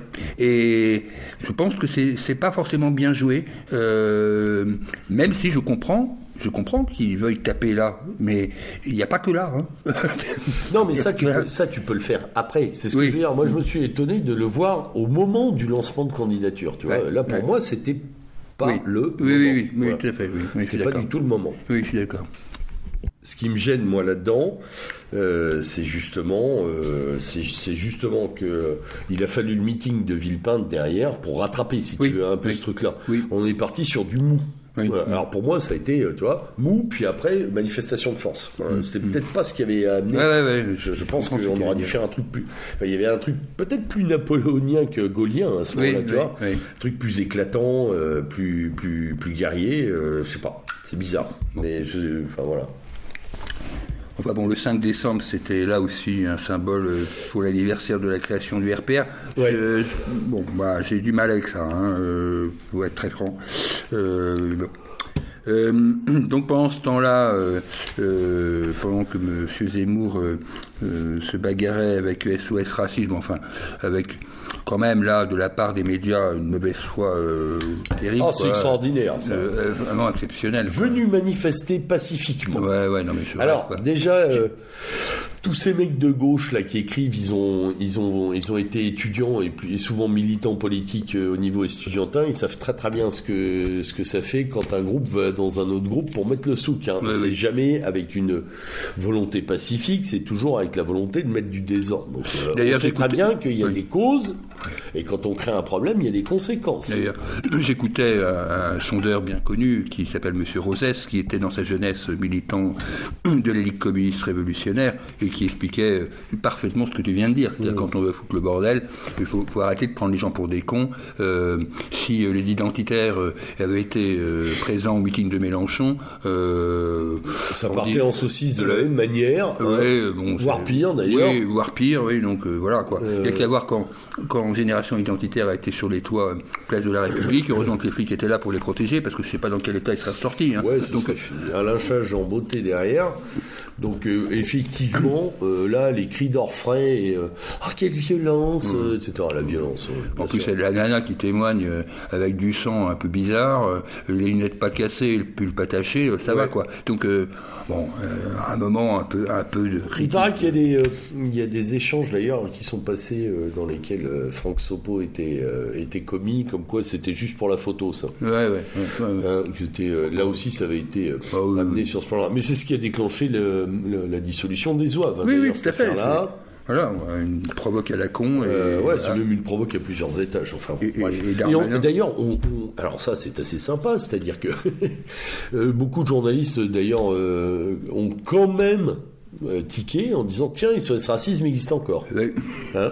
C'est-à-dire que c'était, euh, on peut même se poser la question sans être totalement parano et, et conspi euh, de cette réactivation des SOS racisme au Ouais. bon moment dans le meeting de Villepinte. Voilà. ouais, tout à fait. oui. Euh, C'est vrai qu'il y a moi, longtemps moi, je me suis quand même posé la question de ça. Je me suis dit, putain, il y a un commanditaire quand même. Ça a été, c'est une OP qui a été demandée. Ça, c'est pas possible. Voilà. Donc, un jour, on le saura peut-être, mais en tout cas, sur ce coup-là, c'était quand même bien amené. Reste que le meeting de Villepinte est plutôt un succès. Oui, oui, oui. Mais il faut être très honnête. succès de foule, oui, non, sur le fond, la forme, le discours. Bon, voilà. Oui, Même si j'adhère pas, euh, voilà, euh, fondamentalement à l'affaire, c'est plutôt bien né. euh, D'ailleurs, les journalistes, euh, s'ils avaient sur la vidéo euh, beaucoup travaillé sur euh, le droit à l'image, parce que c'est à peu près tout ce qu'ils Oui. ont retenu en disant qu'ils ont il est usurpé, oui, voilà, enfin voilà, ils sont pas attachés au fond. Là, ils ont quand même, si, si, ils ont, ah si, il y a quand même eu cette affaire du quotidien aussi. On va pas. Oui, l'exfiltration Ouais, dans le quotidien. des, des journalistes de l'autre petite Barthès. crevure de Barthès, bien connu de nos milieux. Hein. Dès qu'il peut en, pla- en- en plaquer un, lui là-dedans, en piquer un, il en pique. il vient vraiment nous chercher des noix tout le temps. Donc euh, le, le faux air là aussi, euh, oh, oh, mais on est des journalistes. Non, t'es pas un journaliste, t'es une C'est des militants. C'était un militant euh, télévisuel, voilà. Donc, enfin bref, c'est toujours Ouais. pareil. Par contre, effectivement, les journalistes ont dû parler du fond Hmm. de Villepinte, la forme et du fond. Là, ils ont été un peu obligés. Oui, alors, pour parler, du ce fond, temps-là, pour parler du fond, ça va être difficile avec Valérie Pécresse parce que euh, vu, que la, vu le, le- donc le nouveau prodige de la droite française, là, on qui a tapé très fort Ah, ouais, tapé chez Bourdin. Ah oui. Ouais. Parce qu'on en riait en, en- en- en discutant euh, juste avant d'engager l'émission, hein, quand même de. Donc euh, on a on a appris grâce à Madame Pécresse que l'euro est la monnaie euh, britannique. Hein. Ouais, on est ouais. on- là on est content. Ouais, ouais, Ouais, ça, on savait pas. C'est pour ça qu'ils ont fait le Brexit d'ailleurs, hein, pour avoir l'euro. Ça paraît logique. Ouais. Non, on n'en est pas. Je sais plus ce qui va finir par nous étonner quand même dans ce Ouais, schmilblick au bout d'un moment. Et puis et puis que euh, bah, Radio et Tom voilà, Ourador sur le glade, euh, elle a du mal. Hein, quand Ah, même. Ah, ouais, ouais, elle a du mal Donc elle parle le chinois et le russe, on est vachement content. Elle est, elle est à la grande loge de je sais plus quoi, on est vachement content. Elle est, euh, qu'est-ce qu'elle est, euh, young leader, on est vachement content. La, la fête Ami chez- de Schwab. Hein. Voilà, copine de Schwab, euh, invitée au Forum économique mondial et à la trilatérale. On est super content. Ouais. Mais si elle pouvait apprendre la géographie du pays dont elle tient à être présidente, Ouais. ce serait pas mal non plus. Non, non, mais c'est un- Là, quand- quand je vois ces discours, euh, euh, bon, j'ai rigolé sur Facebook en disant la France c'est le foie gras. J'ai- À un moment, tu te dis quand même que les Républicains, ils, ont, ils doivent avoir les moyens de se payer une plume. Tu sais ce que c'est? Ah, Ça, ça m'a fait vraiment penser à Chirac. Ouais. Mais chez, Chir- chez Chirac, ça passait ça. Oui, parce que Chirac, C'est la euh, tête de veau ravigote, c'est. euh, allez, parce qu'il a bouffé la tête de tout. veau ravigote. Ouais, il l'a bouffé. Elle, non. non, non, mais lui, lui, il se foutait à table, il paraît que c'était un tueur en plus. Ah hein. oui, le oui. mec, il était capable à 2h du mat de déboucher Ah le, oui, oui, oui, oui, oui. le pinard avec Oui, ses oui, gardes non, du corps ça- et de passer à table. il a tous les défauts de la terre, mais c'était. Il avait un côté gargantua. Ouais. Oui. Bon, Euh, Pécresse, on a du mal à l'imaginer euh, à 2 heures du mat à l'Elysée avec les gardes du corps autour, autour d'un, gros, co- d'un gros cochon. euh, Pire, voilà, il d'un a gros cherché- saucisson lyonnais euh, avec du rouge, quoi. Ouais, au pire, il ira chercher des macarons chez Yvonne, quoi. Tu vois, enfin, c'est c'est à peu près tout ce qu'on attend, quoi. Enfin, Non, là, il y a quand même une tentative de faire peuple qui, euh, qui tombe un Ouais. peu à plat chez la Versaillaise. là, il y ait du boulot, hein. Faut pas jouer au prolo, quoi. Un Ouais, faut pas jouer au prolo. Faut éviter de jouer au prolo. On en a vu d'autres, hein, les Fabius, les machins, tout ça. Tout le monde joue au prolo. À un moment, ça, ça marche pas. Hein. Les, les prolos, ils aiment pas euh, qu'on se foute pas de- ouais, qu'on se foute de leur gueule Ouais, comme ça. ouais, ouais. Euh, ils, Bon, ont une, bon. ils ont une fierté que ces gens-là n'ont, que les politiques non plus. hein. Euh, Bon, pendant ce temps-là. euh, Ah bah si, il y a, il y a- la chatière, quand même. bah oui, bon, ce temps-là, Marine. euh, Marine, euh, Marine. Bah, elle coule. faut reconnaître que. Vu ce qu'elle a à droite en face, euh, je crois qu'elle n'a pas, honnêtement pas trop de soucis à, à se faire. Reste après l'équation interne, euh, on va dire interne entre guillemets, hein, euh, beaucoup de guillemets même, avec Éric Zemmour. Euh, maintenant, honnêtement, elle, elle fait sa campagne plan-plan, quoi. Ah, Hein. complètement. C'est plan-plan. Hein. Euh, c'est dans une bouteille, quoi. Ah oui, oui, oui, euh, ouais, au fond de la Donc piscine. là, euh. Euh, là, et pérégrine euh, sur les marchés, euh, dans les exploitations. Alors moi, il y a un euh, truc qui m'a fait rire. Elle avait fait une, elle avait fait une déclaration sur le remboursement, euh, tu sais, du, euh, du prêt IMO après le troisième enfant ou je sais plus quoi. Oui. Bon, Euh, oui, c'est à peu près ça, oui. Alors moi, j'ai quand même tiqué un peu parce que c'est une mesure euh, euh, qui avait été promue par euh, le troisième Reich à une époque. hein. Mais Je me suis dit, les journalistes vont tomber dessus, là, c'est pas possible. Ouais, ouais, ouais, Ils vont tenter le coup, mais même pas. Donc là, on, voit où on en est. Euh, mais hormis cette petite blague qui m'avait fait euh, sursauter et sourire, euh, j'avoue que là, on peut pas lui reprocher grand-chose. Non, non, non, elle est, Pour le moment, elle est berrouisée. euh, oui, c'est à peu près ça. Elle est berrouisée. Elle devient l'axe centriste. Euh, Il faut reconnaître qu'Éric Zemmour, là, là, pour le coup, là, il la sert, hein, euh, indéniablement. Ah oui, oui, complètement. Mais je pense que ça est peut-être même la tactique, c'est de le laisser parler, hein, Ah à la limite. Alors le problème, c'est que ça peut se résoudre de manière un peu moins drôle par son acceptation, il y a quelques jours, via euh, les réseaux sociaux, d'un débat avec lui. Oui. Parce que là, Là, je suis plus inquiet. là, je suis plus il va en inquiet. falloir des fiches, là. Ouais, là, Voilà. euh, et, et des fiches euh, sur l'histoire de France. euh, Ça va aurait été son père et Zemmour. À la limite, je me serais dit, là, Oui. au Oui, là- moins, à défaut de politique, on va, on va On écouter. va au moins écouter. euh, On va écouter un, un- voilà, on sera sur la chaîne Histoire, quoi. Hein, ça va être sympa entre le gaulo-souverainisme et le pétélo on met Patrick Buisson au milieu. Ouais, voilà, ouais. Oh, ça peut être vachement sympa, tu hein. ouais. C'est pas avant-gardiste, hein, c'est pas révolutionnaire, mais ça a quand même les accents d'une bonne soirée au coin du feu. Euh, voilà, tu te dis au moins, euh, voilà, c'est ce qu'on avait dit d'ailleurs, tu sais, à propos de, de Mélenchon et de Zemmour, Mm. que les journalistes avaient été euh, embêtés parce qu'ils avaient été obligés d'aller ouvrir des bouquins Mm. pour comprendre ce qui se disait. Ils pensaient que les mecs allaient euh, se planter des couteaux dans, dans- entre les omoplates et en fait, ça a tapé un peu plus haut que d'habitude. Ouais, ouais. Et eux ont eu du mal. Euh, là, s'il y a un débat comme tel, euh, alors, euh, je vois pas très bien ce que ça peut amener déjà ce débat. Non, moi non plus. Moi non ils se plus. connaissent en plus. Oui. Euh, ils sont déjà parlé de nombreuses fois. Ils ont été en contact longtemps. Euh, donc je vois pas très bien ce qu'il y aurait à amener là-dessus, euh, à part la dégradation de l'un par l'autre ou de l'une par l'autre ou sur un tel ou tel sujet, parce qu'il y a des, des sujets. sur- enfin, ouais, bref, je je vois pas très bien l'intérêt. Et je sais même pas si ça intéresse les gens. un Je suis pas sûr. Je suis pas sûr. Euh, je suis pas certain. En tout cas, si on pense à de manière très élargie notre camp, entre guillemets. Bon, bah voilà, il y, a- il y a à peu près trois positions. hein. Il y a les pros d'un côté, les pros de l'autre, et puis il y a tous ceux qui. pff, oui, voilà. ah, euh, Dont on semble faire partie. oh la vache, ouais, ouais, euh, dont on est à peu près sûr de faire partie à l'heure actuelle quand même, de- qui se demandent ce que ça, que ça apporte. Qu'est-ce que c'est que ce euh, bordel, ouais. problématique, euh, voilà.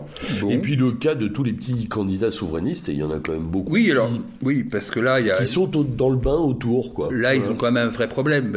bon, Parce que les vrais, oui. ils disparaissent là dans cette affaire. Bah oui, c'est-à-dire que bon, que ce soit euh, euh, Asselineau, Philippot, euh, Dupont-Aignan, euh, euh, moi j'ai dû, enfin, je pense qu'ils auraient eu quand même intérêt à, à se latéraliser pour l'un ou pour l'autre. Oui, voilà, enfin, je sais pas, de mais- raccrocher euh, à la Pelletier, tu sais.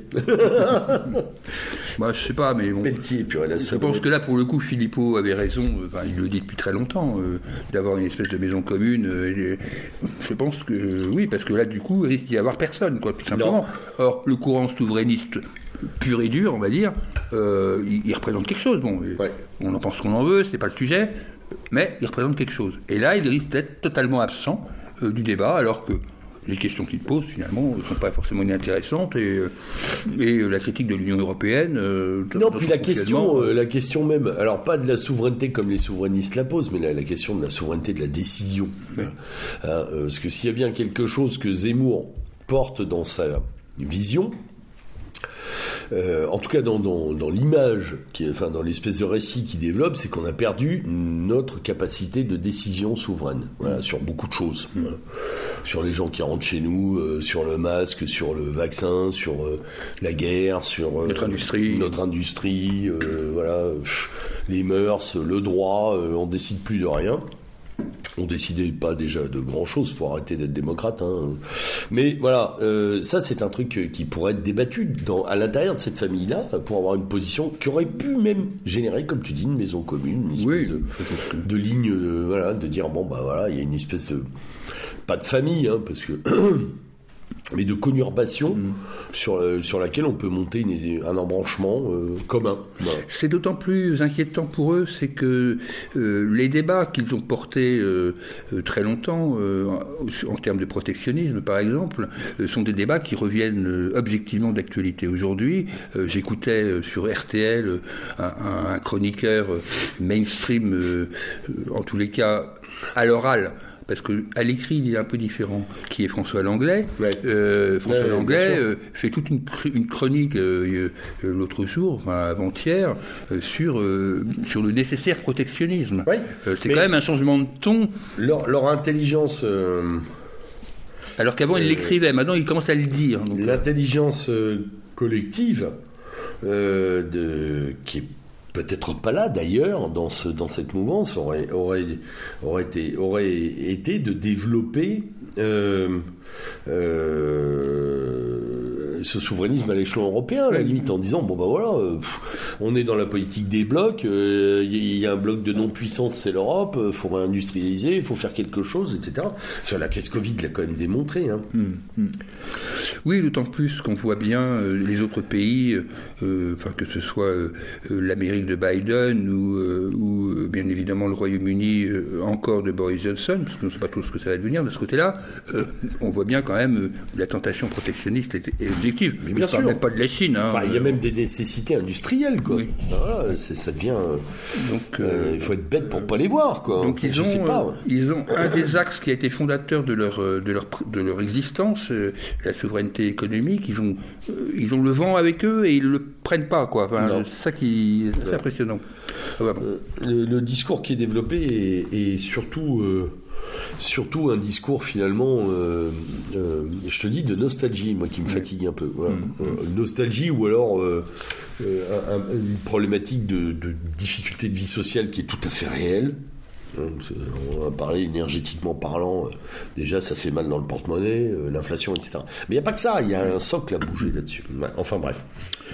Pendant ce temps-là, la gauche. euh, Ah ouais Pendant alors, ce là- temps-là, la gauche, ben, la gauche, elle est à la rue. Enfin, pour l'instant, euh, on va voir. Ce que Alors c'est rigolo ça, parce que la gauche c'est elle qui a finalement hein, imposé l'idée de la primaire, hein, quand même.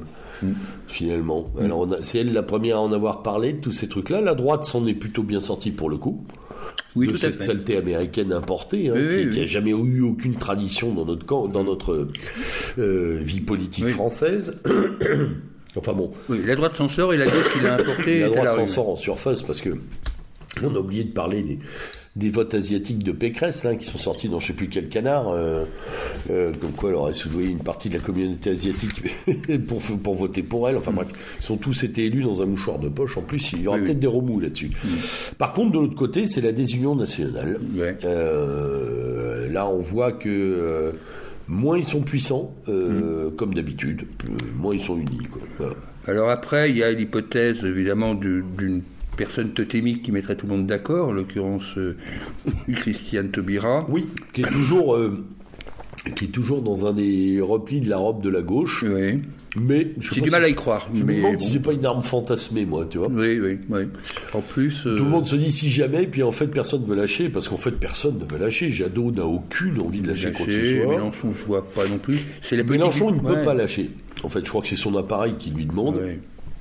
Enfin, ce qu'il en reste parce que Mélenchon, il a beaucoup perdu. Mais euh, et puis alors quant aux autres, euh, euh, ça, ça, sent quand même le pipi du côté du PS, quoi, parce que Hidalgo, à l'heure actuelle, elle rembourse même pas les frais engagés pour la campagne. C'est impressionnant cette politique du tout, du, tout à l'ego. Là, moi, je, vraiment, je, ils sont si, caricaturaux. ça fait partie de l'évolution de notre société. Hein. Hmm. Ce sont des, des, nains qui se, vivent, qui se vivent géants, littéralement. Hein. On parlait de Darmanin tout à l'heure, c'en est un de gros nain, lui qui se vit comme un géant, mais en il y en a d'autres. Hein, Tout cela se pense géant. Ah bah, il euh, suffit, ouais, c'est pas être méchant, mais il suffit de voir Gabriel Attal pour comprendre qu'il y a un problème. Bien sûr, c'est évident. donc, bon. Mais euh, voilà, enfin, le, là, celle qui a mal, euh, c'est Hidalgo. Hein. Oui, oui, Hidalgo, oui. C'est elle qui a sorti cette affaire des primaires. Euh, et elle la sort parce qu'elle est au bord du gouffre. Il faut être très honnête. Qu'est-ce qui va la rattraper pour aller après et oui, payer les ardoises Il n'y a pas grand monde. Hein. Elle se fait rattraper par un Montebourg qui est encore plus dans le gouffre. Ah oui, parce que comment s'appelle son mouvement, lui Alors, attends, La Reconquista, non, La remontada. La remontada, La remontada. Bon, il faut que les mecs arrêtent de regarder le foot aussi, hein, par moment. Ouais, surtout un, terme espagnol. Enfin bon, oui, oui, oui. C'est pour faire plaisir à Valls, peut-être. Quoi qu'ils s'entendent pas du tout, mais bon. Alors, pendant ce temps-là, euh, bah, pendant ce temps-là, on a, on a toutes nos affaires de mœurs. Oui, oui, oui. Alors là, ça, ça explose. Il ne faut pas oublier, euh, bien sûr, euh, l'affaire Nicolas Hulot, mais dans la politique, mais il y en a plein d'autres dans, le cinéma. Alors Nicolas Hulot, et, il y a une très belle photo qui est circulée sur les réseaux sociaux je crois que c'est aux Seychelles ou je sais plus où, où il y avait un forum des femmes. Oui, c'est le, Women's Forum. Voilà. Mm. Le Women's Forum où, il est interviewé par, Patrick Pavota. Voilà. c'est juste génial de les voir tous les deux en train de ah, gloser. Pour la cause des femmes. Euh, oui, avec chacun au moins 7 à 10 accusations hein, de prédation. Et c'est euh, non, c'est terrible parce que bon, euh, on, sent bien que là, c'est vraiment la dérive d'Europe Écologie Les Verts et Europe Écologie Les Verts est dans le collimateur, c'est clair quand on voit euh, qu'il y a encore une plainte contre Jean-Vincent Placé. Je rappelle l'affaire de Nibopin. Le, colonel Placé, s'il te plaît. le colonel de réserve. Attention. L'affaire de Nibopin n'est pas si loin. Quand on voit toutes les turpitudes qu'il y avait du temps de, de Dominique Vonnet ou Cécile Duflo. Enfin, c'est quand même. Euh, je ne sais plus qui disait, je crois que c'est euh, Maurice sur une, autre antenne disait que euh, l'écologie, enfin eux, c'était vraiment un cas psychiatrique. Quoi. Et je suis assez d'accord avec lui. Il y, a, un problème d'adolescence attardée chez les écolos qui est. Et ça, là, vraiment, sans faire. Je dirais pas ça d'autres partis de gauche, hein, mais là, chez les écolos, c'est très particulier quand même. Vraiment. Ah les, et donc, illuminés du soja, quoi. c'est euh, à peu près ça. dans les affaires de mœurs. C'est bon, c'est vrai que c'est pas. Alors c'est intéressant ces affaires de mœurs, si tu me permets, parce que euh, je pense que les plaintes ne sont pas infondées. Euh, pour la plupart. Donc, oui. Euh, on verra la suite judiciaire qui est donnée. Hein.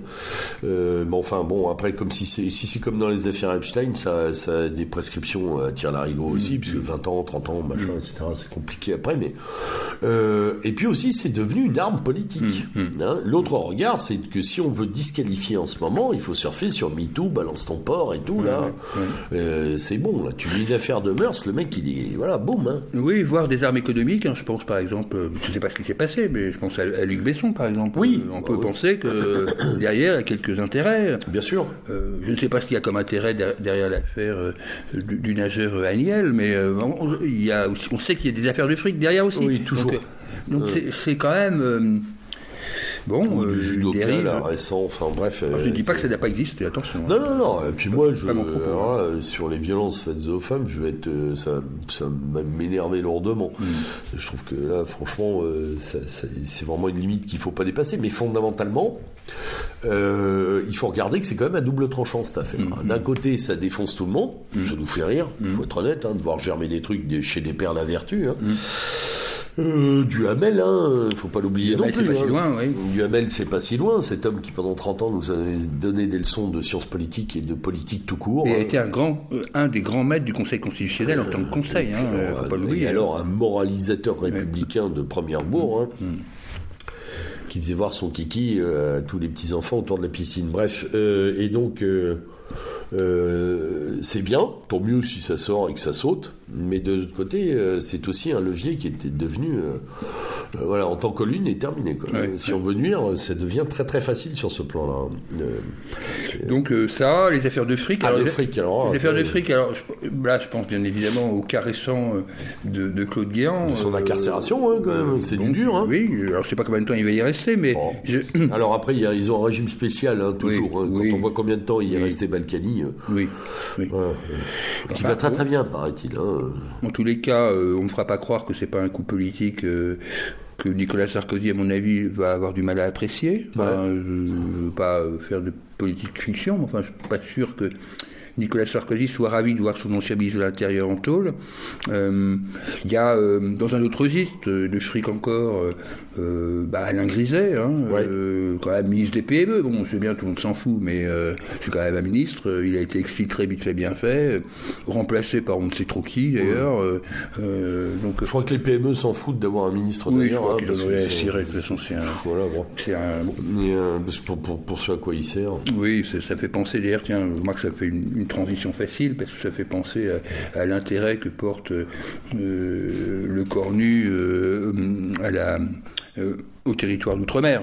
Oui, complètement. lui, pour qu'il pour qu'il se rende à la Guadeloupe, qui est en, état d'insurrection, Alors très intéressante cette affaire-là parce qu'on était quand même à quelques semaines du vote de la Calédonie, hein, donc boycotté par les les Kanaks mm. et donc finalement remporté haut la main, 95%, ouais, je ne sais plus combien. 95%. Ouais, euh, mais euh, les gens euh, hurlaient contre la vaccination obligatoire et pour le droit de, prendre de l'ivermectine pour se soigner, hein, ce qu'il faisait déjà avant que les vaccins arrivent, etc. Et, lui, il arrive et il dit autonomie Oui.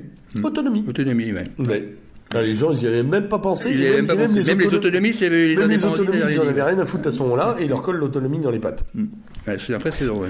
Ça me fait, ça m'a, tu sais, ça m'a fait un, on a replié l'espace-temps et ça m'a fait penser à la réponse de Macron, euh, à la première vague des Gilets jaunes, aux premières manifestations lourdes des Gilets jaunes, où les gens disent, bah, en fait, le 15 du mois, on n'a plus à bouffer, et lui, il, répond au conseil à l'écologie. Et euh, comme avait dit un de mes collègues profs, euh, c'est bien, les mecs, euh, ils ont plus rien à manger, mais au moins ils mangeront bio.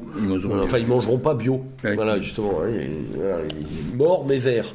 et là, et là les gens, parce que c'est quand même une révolte qui était, qui a après embrassé tout le reste, le chômage, la délinquance, les problématiques de drogue, parce qu'une des plateformes aujourd'hui du trafic international, la sécurité, la violence. Et là, il arrive autonomie. En gros, vous voulez que je vous refile la poubelle, quoi. Voilà. Hein si vous voulez, je vous refile plein de trucs à gérer. Ouais, démerdez-vous tout seul. Parce qu'en fait, euh, vous faites suer, quoi. C'est à peu près ce qu'il a dit. Oui, c'est. c'est extraordinaire de, enfin voilà, de, d'incapacité à, faire. Enfin, c'est, une démonstration d'antipolitique, mm, mm. Euh, littéralement.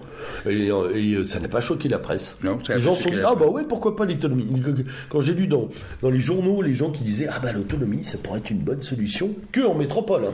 mm, parce que là-bas quand on regardait les journaux euh, martiniquais, enfin surtout guadeloupéens, les gens disaient mais que se fout c'est pas, c'est pas du tout ça qu'on dit. D'ailleurs on remarquera que depuis, il n'y a plus d'hécatombe en Guadeloupe-Martinique. Hein. Euh, voilà, ça devient ravagé, il y avait des milliers de cadavres partout dans les rues de Pointe-à-Pitre et tout ça. C'est un peu comme en Inde ou en Iran ou au Brésil, tout va bien, Madame la Marquise. Une fois qu'on a bien nettoyé la, place avec la covidisation officielle, il n'y a plus rien. Non. Tiens, d'ailleurs, ça nous amène un peu à parler de ça. Euh, non, non, je voulais, non, je pensais juste à ce que tu disais sur, euh, sur les Antilles, et je maintiens que dans cette période-là où il est bon ton, et je ne suis pas le dernier à le faire parfois, à critiquer les syndicats, je trouve que les syndicats en Guadeloupe ont été, même si c'est la CGT, désolé. Hein, ah, moi, ça me gêne pas du tout. Ils, ont, été, ils ont été, ils ont été bien, quoi. ils ont fait leur boulot de, de syndicalistes, quoi. Donc, y compris en empêchant les délinquants de prendre le pas sur les manifestants à certains moments et en organisant eux-mêmes une régulation musclée mm, mm. des problématiques de débordement par les vrais délinquants qui avaient intérêt à foutre le chaos aussi. Tout à fait, bien sûr. Il y a, voilà, il y a eu des trucs. À ce moment-là, c'est toujours le cas. Non, donc, non, mais on a vu surtout, moi, on a vu surtout une population très soudée. Euh, très convaincue, euh, très irritée. Oui, et, euh, ça fait plaisir de voir qu'il y a quand même des gens qui réagissent. Oui, et puis ravagé par la sûreté de la vie, moi, ça m'a impressionné. ça m'a honnêtement impressionné, quand, sans oublier bien évidemment les problèmes d'eau, etc. Donc je ne doute pas qu'il y ait des problèmes spécifiques. Mais les journalistes ont eu du mal à interroger, enfin, les, les, métropolitains ont eu du mal à interroger les gens sur autre chose que le, le, fondement de leur colère anti-Covid. Mm. C'est-à-dire, euh, enfin, ils l'avaient sous leurs yeux, sous leurs yeux. La pauvreté, elle est évidente là, dans ces endroits-là. Euh, ça doit être de belles destinations de vacances et il y fait beau, etc. On peut être pauvre au soleil. Hein.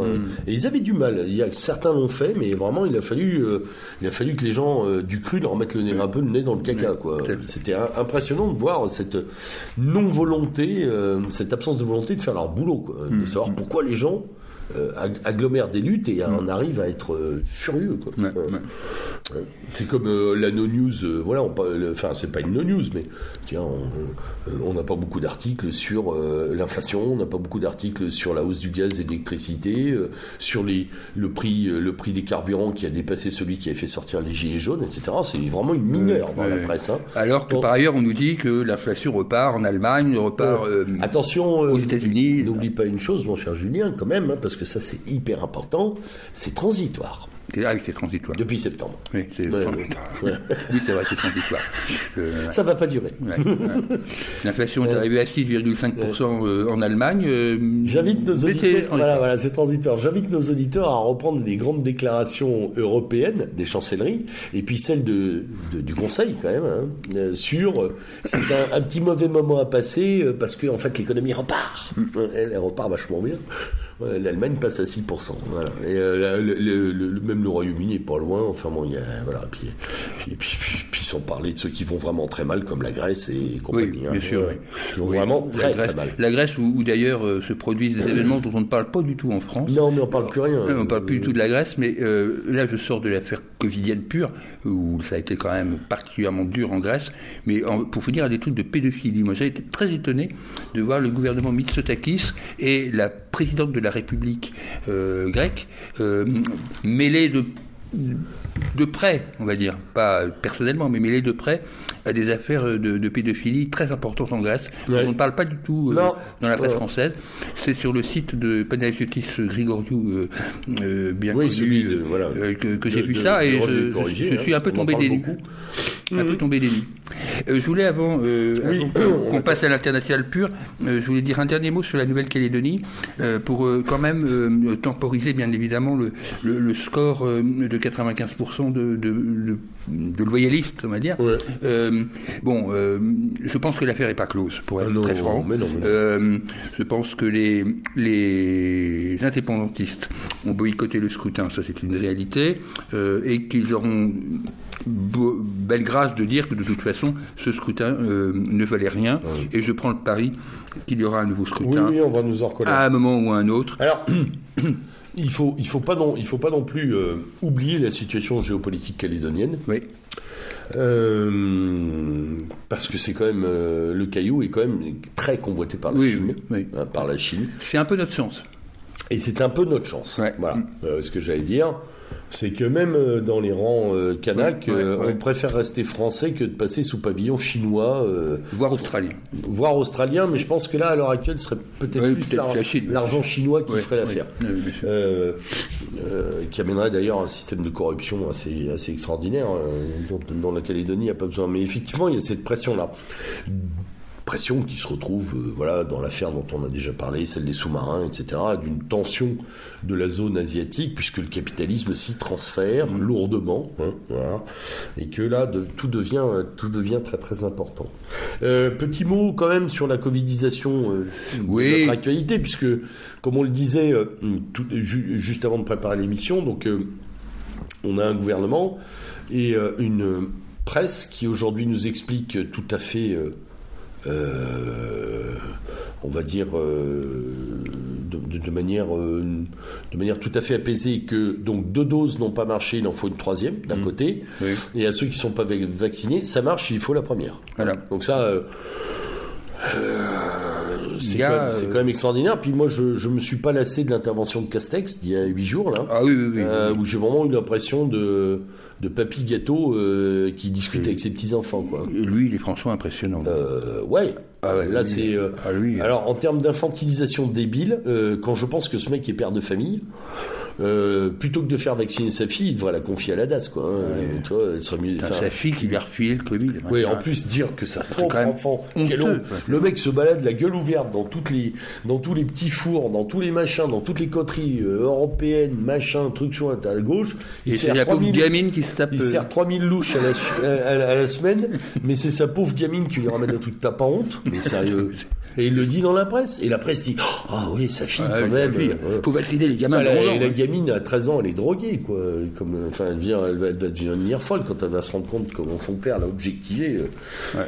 C'est hallucinant. hallucinant et, euh, et, et, et, de, et, de, dire. Euh, et de dire euh, et d'insinuer derrière que ce serait bien de vacciner tous les gosses alors que ça marche déjà pas sur les adultes. Enfin bon, c'est c'est un, un, un, fantastique moment là. en fait, c'est hyper difficile de faire des bilans euh, euh, du, du, Covid parce que si on parle à un moment d'un sujet, on risque d'être démenti demain matin. Ah oui, oui, complètement. parce que bah, comme tu disais tout à l'heure, la cinquième vague prépare la sixième, la deuxième dose prépare la troisième et peut-être les trois autres. Non, pas quatrième, parce que quand même le patron de Pfizer a dit que pour Omicron c'est un 3 doses. donc, euh, si tu passes de 3 à 6, tu veux, après, après, je sais pas ce que ça peut donner d'ailleurs. Euh, est-ce que c'est exponentiel? Ça, va nous poser un petit problème. Euh, il n'y a plus assez de bras, là, ni de lettres grecques. Mm. Mais, mais fondamentalement, c'est, on est dans, la séquence covidienne, on est passé de la propagande au fantasme pur, mm. euh, enfin je sais pas moi, à la, oui, euh, à la séance d'hypnose collective quoi. Renforcée euh, par une inconstance gouvernementale qui fait que dès que Véran dit oh, vous inquiétez pas, il n'y aura pas de confinement, tout le monde pense l'inverse quoi. Bah, Donc c'est impressionnant quand même. Hein, comme, et, et, surtout, surtout il y a, on a eu droit dans, des, dans, dans, dans, la vie dite démocratique à des gouvernements de juges et des gouvernements militaires, mais là on a un gouvernement sanitaire. Oui. Depuis quand même 18 mois, j'espère que les gens se sont rendus compte que la haute autorité de santé l'organe central de ce pays. C'est lui qui fait la météo à la journée. le Conseil de défense. Et haute autorité de santé, dont, dont euh, je mets au défi nos auditeurs de me citer plus de deux noms, mmh. euh, et de savoir qui l'a composé, comment, est-ce qu'il y a un système pluraliste? On sait bien que non, puisque priori, ça, serait. il n'y a pas de débat scientifique là-dedans. Hein. Tout le monde se lève le matin en disant qu'est-ce qu'on va leur faire. Euh, et puis, euh, haute autorité de santé qui, quand on creuse un peu et qu'on regarde le profil des membres, on s'aperçoit que c'est, il y a quelques petits conflits d'intérêts avec Big Pharma quand même. Voilà. Mais bon, ça semble là pas occuper beaucoup nos professionnels de l'écriture euh, de la presse. Ils, ont la tête au cotillon et voilà. Il faut sauver Noël. Attention, c'est le mot d'ordre, sûr. Il y avait des types, euh, des opérations comme ça de l'armée américaine, Restore Hope, voilà, restaurer l'espoir. Là, il faut sauver Noël. Ouais, faut voilà où on en est. Noël. Voilà, merci euh, Castex. Alors l'international, oui. fait parce que leur tourne. Quoi. Oui, leur tourne. Bah, je vais te laisser la parole parce que tu es plus compétent que moi pour le sujet. Donc on, voulait évoquer ah euh, l'affaire le, polono-biélorusse. le, ping-pong de la frontière. Parce que là, c'est quand même assez extraordinaire. Alors, qu'est-ce que qu'est-ce qu'on a eu? On a eu une séquence où on a vu apparaître à la frontière biélorusse, biélo, enfin polono-biélorusse, des migrants. Enfin, on va dire des clandestins immigrés, nous, parce que quand même.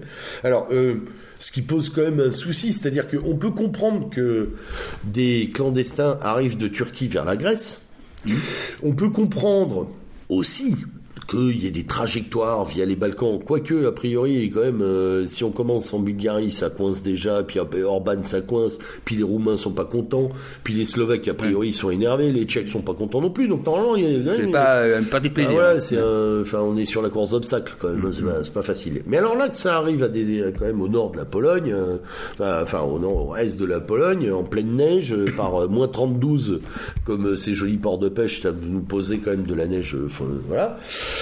Euh, et puis derrière, euh, on apprend que bah, il y a des avions qui euh, sont affrétés depuis bah, depuis Bagdad, depuis voilà, depuis principalement l'Irak, avec des gens qui montent dedans et qui atterrissent directement, et qui sont conduits en bus à la frontière pour passer à la.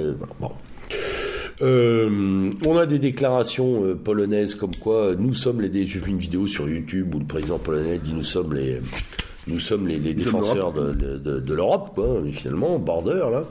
Euh, on a euh, un gouvernement biélorusse qui ne peut pas nier sa responsabilité dans l'affaire, puisque derrière les migrants, on l'a très bien vu sur un, nombre incroyable d'images, il y a des gardes frontières biélorusses, euh, et puis que nos immigrés clandestins qui ont pris l'avion à Bagdad euh, ou en Jordanie, bah, ils sont quand même descendus de l'avion, je ne sais pas comment, avec des pinces coupantes, avec des marteaux, avec du matériel de franchissement, hein, ce qui est quand même assez étonnant. Pour bien, si quelqu'un leur a fait quelque chose. Non, mais on a, ou alors on a rentré des avions entiers de, de je sais pas moi, de serruriers, enfin tu vois, de trucs, euh, ou d'anciens cambrioleurs, je sais pas. Bon.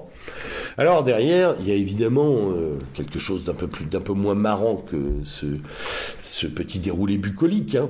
Euh, il y a effectivement des frottements très très durs sur une ligne de partage de puissance avec une Biélorussie qui est euh, à l'heure actuelle un peu captive euh, de, de M. Poutine, un Poutine très énervé par les positions de plus en plus otanesques de la Pologne. Il faut reconnaître qu'ils y vont sur l'OTAN. Oui, oui, non, mais c'est pour ça que je le dis. Euh, voilà, bon, tout le monde sait mon, mon, mon poutino-scepticisme en géopolitique, hein, je ne le cacherai absolument pas. Pour autant, je ne suis pas complètement aveugle des menées qui sont faites par les Américains, notamment autour de la Russie. Euh, donc ça, ça a été un petit coup de pression pour essayer de mettre euh, l'Europe dans le jus. Est-ce que ça a marché? Euh, je suis pas certain en fait, hmm. parce que euh, on a abouti à, quand même un, un phénomène assez étrange dans l'Union européenne où la Pologne annonce qu'elle va construire un mur. Et il n'y a personne qui réagit dans les chancelleries européennes, mmh, euh, mmh. pas d'opposition.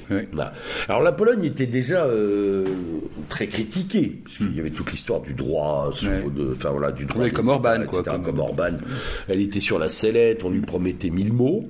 Et finalement là, elle, elle, a trouvé un coup pour se racheter quoi. Il y a une espèce de statu quo. Euh, voilà. bon, la Pologne se retrouve aussi un peu coincée maintenant euh, sur cette affaire-là. Est-ce qu'elle est neutralisée par rapport à son envie atlantiste irrépressible et irraisonnée, mhm. totalement débile à mon sens, mais enfin bon, qu'on peut comprendre parce qu'il y a des. Voilà. Il, y a, une histoire. Il y a une histoire. Nous, on n'a pas eu pour voisins les soviétiques. Je parle pas des Russes. Hein. Je parle de la puissance soviétique et on ne sait pas ce que c'est que d'avoir vécu avec ça. Oui, oui, non, mais là. Euh, comme une espèce de poids de 30 tonnes sur les deux oreilles en permanence. Faut pas juger à leur place. Non, moi je ne juge pas du tout. je, me méfie euh, quand je lis sur les réseaux sociaux les poutinolâtres euh, ou même les, les, pro-polonais euh, forcenés dire un machin, machin. Je dis alors moi je suis pas slave déjà d'une et en plus je suis pas né dans ces régions donc je me contente d'essayer de, noter ce qui se passe. Ça renvoie aussi malheureusement en écho à l'Ukraine et aux déclarations récentes euh, sur la zone, avec euh, M. Poutine qui a donc validé le fait que ce qui se passe au Donbass est un génocide, euh, enfin ou se rapproche du génocide. Je ne crois pas qu'on puisse parler de génocide. Il y a une guerre atroce, ça c'est certain. Il y a des populations qui vont avoir du, enfin que je vois pas se réconcilier dans un avenir proche. Il y a effectivement une tension géopolitique sur ce point-là. Il y a des troupes russes massées et puis un Biden qui dit, euh, sans le dire, que c'est pas là qu'il fera la guerre, mais qui dit en même temps attention, faites pas n'importe quoi, mais je bougerai pas. c'est très bizarre en ce moment. Euh, donc oui, il y a des points d'extrême tension. Est-ce que pour autant on est au bord d'une guerre sur ces endroits-là? Je suis pas complètement certain. Non, moi non plus. D'autant que moi, il y a quand même quelque chose qui m'a vachement étonné. C'est alors après, c'est peut-être une des clés. C'est l'alignement total de la Russie sur la politique covidienne. Récent. Oui, récent, oui. Voilà, récent, alors que jusqu'ici, il y avait une politique d'autonomie de gestion, un peu comme l'Inde ou autre, foutez-nous la paix, on sait ce qu'on a à faire, que je trouvais très bonne pour le coup, euh, voilà, que je trouvais plutôt euh, euh, comme une affirmation de puissance. Et puis il y a eu ce glissement très schwabien, hein, très World Economic Forum, qui, a, étonnant, qui, a, des implications que je ne maîtrise pas du tout, parce que de toute façon j'ai pas les infos, donc je vais pas commencer à faire du, de la prospective paracomploto, mais fondamentalement il y a eu ça, et de l'autre côté maintenant il y a une pression militaire réelle et les menaces qui tendent tout. Voilà. Mm. Alors, il y a une, vision qui peut se dégager de ça, c'est qu'il y a un, objet qui nous échappe un peu chez nos amis slaves, c'est un peu la vision satrapique, un peu orientale des rapports de force, qui est pas tout à fait la même que la nôtre euh, sur la, souveraineté. Et puis il y a l'idée euh, très ancienne des Russes protecteurs des Slaves aussi, mm. donc un peu le grand-père, grand-père, grand frère, pardon, un peu, peu lourd par moment. Euh, et on peut le reprocher à Poutine. Moi, c'est un reproche que je lui fais depuis longtemps sur ce, enfin, c'est la vision soviétique de la Russie sur ses, sur son étranger proche. Mais euh, ça suffit pas. Euh, il y a encore des choses qui nous échappent que la presse n'a pas du tout traitées. Non, la, presse sur cette affaire, elle a essentiellement dit, euh, elle n'a pas pris vraiment parti. Elle a simplement dit que la Russie était derrière. Ce oui, la Russie est derrière. Ce qui est complètement débile. Et c'est des gentils migrants. Ça ne suffit pas. Voilà. Et c'est des gentils migrants. Voilà, et des gentils migrants. Voilà. Voilà. Parce en fait, le, reste, les journalistes se sont focalisés sur la souffrance des migrants. C'est-à-dire, ils ont fait la démonstration qu'il n'y a que ça qu'ils sont capables de traiter, parce que géopolitiquement, il n'y a plus rien. Or, nous aimerions bien avoir des réponses là-dessus. Alors, des suppositions, on peut en faire beaucoup, puis on s'y intéresse, nous. Mais des réponses euh, construites, on n'en a aucune sur ce plan-là. Alors, euh, euh, s'il y a des gens un peu plus outillés que nous, parce que moi, je n'ai pas creusé plus loin pour l'instant ces dossiers, mais ce serait intéressant d'en parler. À défaut de trouver des, réflexions importantes, ce serait intéressant d'en parler, mais pour l'instant, force est de constater ils, sont vraiment restés. Médiatiquement, on n'a rien. Comme on n'a plus rien d'ailleurs, on n'a plus grand chose sur ce qui se passe au Donbass et en, Ukraine parce que ça n'intéresse pas beaucoup. Et euh, j'en discutais hier avec un de mes étudiants qui est un Arménien euh, euh, né en Arménie et il n'y a plus rien sur l'Arménie et les, Azéris. Alors que ça continue, parce que j'en parlais hier. Oui, là on est dans la news totale. En sortie d'amphi avec un de mes étudiants et je lui ai demandé quelle était la situation et toute sa famille là-bas et j'ai eu des échos assez malsains. Mm. Voilà, d'incursions permanentes, de menaces, de bombardements nocturnes, de drones. Euh, il y a une guerre aussi, là. Hein. voilà, bon, je sais que Zemmour et Villiers. Oui. On ne peut pas le reprocher. Hein. Non, ça, c'était pas complètement idiot d'y aller non plus, pour rappeler qu'il y a des gens là-bas qui se battent. Quoi. Mais euh, ça, fait, ça fait partie de, de, en fait, d'une espèce de tectonique là, à l'heure actuelle sur cet arc-là, qui n'est pas du tout identifié comme étant une problématique et qui risque, qui peut en devenir une, tout comme les, tout comme la, la on va pas parler d'irrédentisme chinois parce qu'il n'y en a pas, mais tout comme la lourdeur chinoise en ce moment. Mm-hmm. Euh, voilà, sur Taïwan, sur euh, Hong Kong, euh, sur le Japon, sur l'Australie, etc. Ça grince de partout. Ouais, voir les pays. je suis impressionné de voir des pays comme l'Australie et la Nouvelle-Zélande basculer sous prétexte de covidisme euh, dans ce qu'ils sont en train d'entreprendre. Enfin, c'est vraiment des pays. S'il y a bien des pays dont j'attendais pas ça, c'était bien eux, quoi. Enfin, Ah ben là, euh, euh, donc la Nouvelle-Zélande, vous avez des camps pour réfractaires. Hein, mmh, mmh. Et, l'Australie, il y a une, ils veulent même maintenant désanonymer le web sur ce plan-là pour, pour aller traquer les gens. Qui ouais, traquer les gens jusqu'à chez eux. Enfin, mmh. C'est une dérive, voilà, pour le coup totalitaire. Je pense pas on peut alors, le, le, covidisme et le, et, le, fil rouge, les tensions internationales renforcent cet effet-là. Et je crois que l'appréhension possible d'une crise et de pénurie très lourde, on est presque dans le rapport Midos là. Hein. Mm-hmm. Là, on est presque dans les courbes du, rapport Midos qui s'affirme. C'est-à-dire qu'on on assiste à une forme de verrouillage, clé par clé, mm. euh, de tout un tas de pans des sociétés dites occidentales et donc représentantes de euh, l'image d'épinal démocratique, hein, du rapport ah bah, L'Australie, c'est typique. Hein, euh, Il y a, à mon avis, que dans la Outback où le mec, euh, on lui fout la paix. Mm, mm, mm. Et encore. Et encore. Et, mais c'est vrai que ça tend énormément. Et on peut continuer à descendre. D'ailleurs, on était sur l'Arménie, mais on peut redescendre plus au sud. On a de gros problèmes. au- Le Liban et. Enfin, on parlait de la Grèce tout à l'heure en disant que c'était très grave.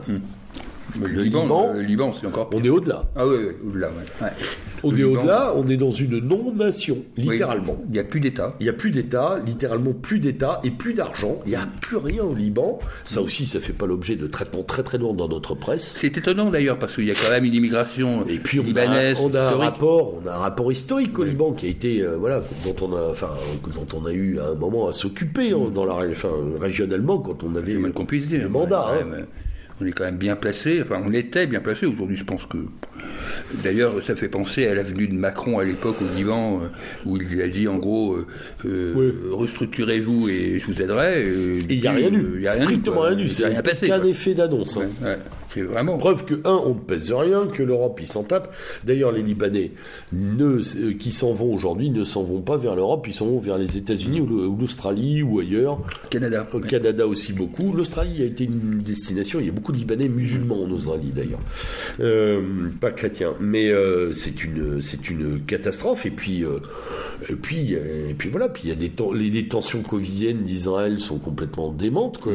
Ils en sont à la quatrième dose. La guerre au Yémen continue, ça n'intéresse Tout le personne. monde s'en fout. là. Tout le J'ai- monde, on n'en parle même plus de celle-là. hein. Oui, alors j'ai eu un... L'autre jour, il y a eu une émission quand On même... parle de chars qu'on vend au Qatar et à la- à l'Arabie Saoudite. Enfin, je sais plus qui on les vend d'ailleurs, j'ai oublié. Sur le Yémen, euh, il y a un bilan euh, qui, a, qui a été donné, mais qui me paraît tellement faible que, que je ne comprends pas qu'il ait pu être énoncé sans réserve, de 230 000 morts. Euh, moi, je pense que compte tenu de la famine qui sévit dans ce pays depuis maintenant un bon moment, euh, le montant doit être au moins doublé ou triplé. Oui, hein. c'est clair. Donc voilà. Euh, Il y a, il y a une, une actualité aussi euh, qui, qui est sous forme de no news, c'est la situation en Syrie. Bon, mais je rassure nos auditeurs, Bachar est toujours là. hein, Oui, oui, oui, pareil. que il paraît l'a qu'il pas vu, partir, personne ne il voit d'ailleurs. Et là, j'ai lu un article hallucinant euh, dans Le Monde, qui vient de sortir, euh, sur euh, nous demandant de pleurer sur les fameux casques blancs. Euh, ce qui est quand même assez étonnant quand on sait un peu euh, ce qu'étaient les casques blancs, euh, c'est-à-dire en fait une milice, euh, de, une milice islamiste. de la mouvance islamiste, alors euh, salafiste, quelle obédience secours islamiste, plus, mais voilà, c'était un secours islamiste. un secours islamiste, et donc nous demandant de pleurer euh, sur, euh, sur les volontaires qui ont été Ouais. euh, tués par Bachar, etc. Euh, pff, euh, franchement, euh, ils ont que ça à écrire, quoi. Enfin, ils, ils pourraient nous parler plutôt de la situation intérieure réelle, qui, qui n'est pas terminée, parce que l'affaire est loin d'être terminée en Syrie, plutôt que de nous ra- ratiociner Il n'y a avec pas des d'État casques souverain blancs. encore euh, en Syrie, quoi, par exemple. hein, voilà, il n'y a pas de souveraineté étatique en Syrie, il y a des souverainetés euh, territoriales euh, morcelées. Il y a toujours le problème des Kurdes. euh, il y a, il y a euh, la- ah si, on parle un peu de la, Turquie, de la Turquie parce que la Turquie, il y a quand même des manifs aujourd'hui très très, enfin depuis deux semaines très très importantes à cause de l'effondrement de la livre turque Oui, oui, qui a perdu presque 50% de sa valeur par rapport au dollar Oui, oui. euh, et une situation économique euh, au bord du gouffre. Oui, oui. Voilà. C'est d'ailleurs euh, ça pourrait être une des- un des points qui fait sauter Erdogan ça. Oui, oui. Beaucoup plus que les rapports de force avec l'armée ou Oui, autre. oui, Ouais. Oui. Ou les schémas islamistes étaient. Oui, complètement. tout à fait. Alors aux États-Unis, on a Oui. Biden euh, au fond du trou, On a, oui, alors à l'arrêt, on va dire. C'est intéressant parce que euh, on est un, un peu plus, on va être dans maintenant à peu près un an euh, euh, après son élection et, et on voit en fait euh, tout- toute cette baudruche se dégonfler au fil des mois. Quoi. Enfin, c'est impressionnant. Le, Le- le duo de choc qui allait rétablir la démocratie après Trump. hein. J'invite d'ailleurs nos auditeurs, s'ils ont 50 minutes à passer, euh, à écouter le, sur TV Liberté euh, le samedi politique de Élise Blaise avec euh, Gérard Forêt, enfin je sais plus comment il s'appelle, Gérard Olivier, je sais plus son nom, euh, qui est un spécialiste euh, des États-Unis et qui décrit bien la situation euh, euh, américaine euh, et en particulier des choses qui ont qui sont passées ces dernières semaines et dont on a finalement assez peu entendu parler. Euh, il y a des élections intermédiaires aux États-Unis, euh, c'est très fréquent au mois de novembre Oui, oui. et pas que tous les quatre ans. Parce qu'ils ont Euh, des systèmes de tiers, etc. euh, voilà. Ouais. Et euh, par exemple, on nous a tartiné avec l'élection d'un ma- d'un maire noir à New York. Bon, très bien. Ouais. Euh, Ce qui n'est pas une nouveauté dans l'absolu. oui, euh, voilà, un maire noir à New York, franchement, euh, Ouais, voilà. ça, ça, surprend personne. hein. Ouais. Euh, et par contre, on nous a absolument pas parlé de l'élection en Virginie, où le candidat, le Virginie étant un, État historiquement démocrate, et où le candidat républicain l'a emporté avec un peu plus de 52% des voix. Quoi. Qui n'est pas le moins trumpiste du lot en plus. Non, tout à fait. Qui, est un truc qui n'a pas gueulé contre Trump. Donc, dans, le parti. Hein. En fait, et, tout le monde, enfin aux États-Unis, il semble que la cote de popularité de Donald Trump et encore pire de Kamala Harris est en effondrement régulier. Non, pas Trump, euh, Biden. Biden, pardon. Ah mais Kamala Harris, c'est euh. vraiment la, le, le, produit qui n'a pas marché du tout. Ah oui, euh, c'est très curieux d'ailleurs. Moi, je pensais honnêtement que pour le relancer, ça va être compliqué ce truc-là. Hein. Mm. Je la pensais vraiment être sur un axe trop fabriqué à mon avis, mais sans doute, sans doute. Pas, pas d'assises réelles, en tout cas pas d'épaisseur réelle. Il semble même que ce que disent les les chroniqueurs américains que Biden euh, fait tout pour l'éloigner. Enfin, il veut pas l'avoir. pour le euh, peu de confiance qu'il a encore. il, a vraiment aucune envie de l'impliquer dans quoi que ce soit et elle fait vraiment pas de fleurs là depuis des mois. Et pendant ce temps-là, Trump, bah, il monte sa structure, ce, fameux ce social truth ou truth social, oui, c'est ça. Euh, et donc son fameux réseau social, mais pas que, à coût de milliards de dollars, hein, mm-hmm. avec un tour de table. Là, je, lui fais confiance sur les tours de table, je pense que c'est un spécialiste des tours de table. Et donc, en fait, il se prépare tout simplement pour 2024, euh, pour, lui ou, pour un de ses hein. successeurs. Ouais, ouais, c'est ce qui se dit, que de toute façon, il est là, ou, son fils, ou voilà, on parle de beaucoup de gens. Hein. Ou un prête-nom. Ou un prête-nom, etc., mais euh, il est là, quoi. En tous les cas, il compte prendre sa revanche d'une façon ou d'une autre euh, sur un Biden qui... Et c'est marrant, dans la presse américaine, les gens en parlent sans, sans être effrayés, d'ailleurs. Hein. On en parle comme d'une possibilité oui, oui, bien sûr. Parce que je pense que là, ils ont compris que Biden, c'était quand même pas exactement. Ça, oui, comme tu disais, le soufflet est retombé. Hein. Oui, le soufflet est vraiment retombé et euh, on va voir ce que ça donne, mais euh, on voit bien que Biden, euh, par exemple, qui avait fortement condamné avec lui tout le Parti démocrate le mur entre le Mexique et euh, entre le Mexique et les États-Unis pour contrôler l'immigration, euh, bah, on voit que, que bah, ce mur il est en train d'être, qui avait d'ailleurs été commencé par Obama pour être tout à fait clair, euh, ce mur est en train de, de, reprendre de la vigueur. Et là, visiblement, les médias occidentaux, en tous les cas français, y, attachent peu, peu d'importance. Donc voilà, donc ah oui, on, on, devait dire un mot de l'Allemagne.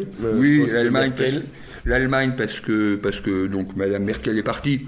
Eh bien tant, mieux tant mieux. Ouais, ouais, avec Nina Hagen comme euh, enfant phare. Euh, et, donc c'est Monsieur Scholz. On verra bien euh, ce que donnera cette galaxie. Et puis on se on, on finira en disant qu'on a un œil quand même sur nos amis autrichiens parce que ce qui se passe dans la dans, dans le schéma covidien est quand même assez inquiétant. Ils sont quand même créé deux catégories de citoyens hein, en, maintenant les non confinés l'interdiction de sortie. Euh, voilà. Que M. Schellenberg ait pris les rênes après les, accusations de corruption de M. Kurz, euh, enfin tout ça met l'Autriche dans un schéma un peu particulier. ouais, euh, que certains pourraient signaler comme étant peu démocratique, voilà, en Autriche. Alors, on va terminer parce que on est un peu près, enfin, je suis un, moi un peu pressé par le temps malheureusement. On reviendra sur la Chine la, prochaine fois, on a beaucoup de choses à dire. avec coup de cœur, coup de gueule. Oui, oh, bah de, ce n'est pas de coup de cœur euh, spécifique. Euh, on, on, a déjà assez donné, je pense, pendant l'émission euh, intuitivement. quand même un, salut amical au quotidien présent qui fait qui fait son boulot avec des unes percutantes. Je trouve que en termes d'image présent présent a fait vraiment des gros efforts graphiques. Après, sur le fond, on a le plaisir évidemment de lire les chroniques régulières de Xavier Aimant, euh, toujours euh, drôle et pertinente. Euh, voilà.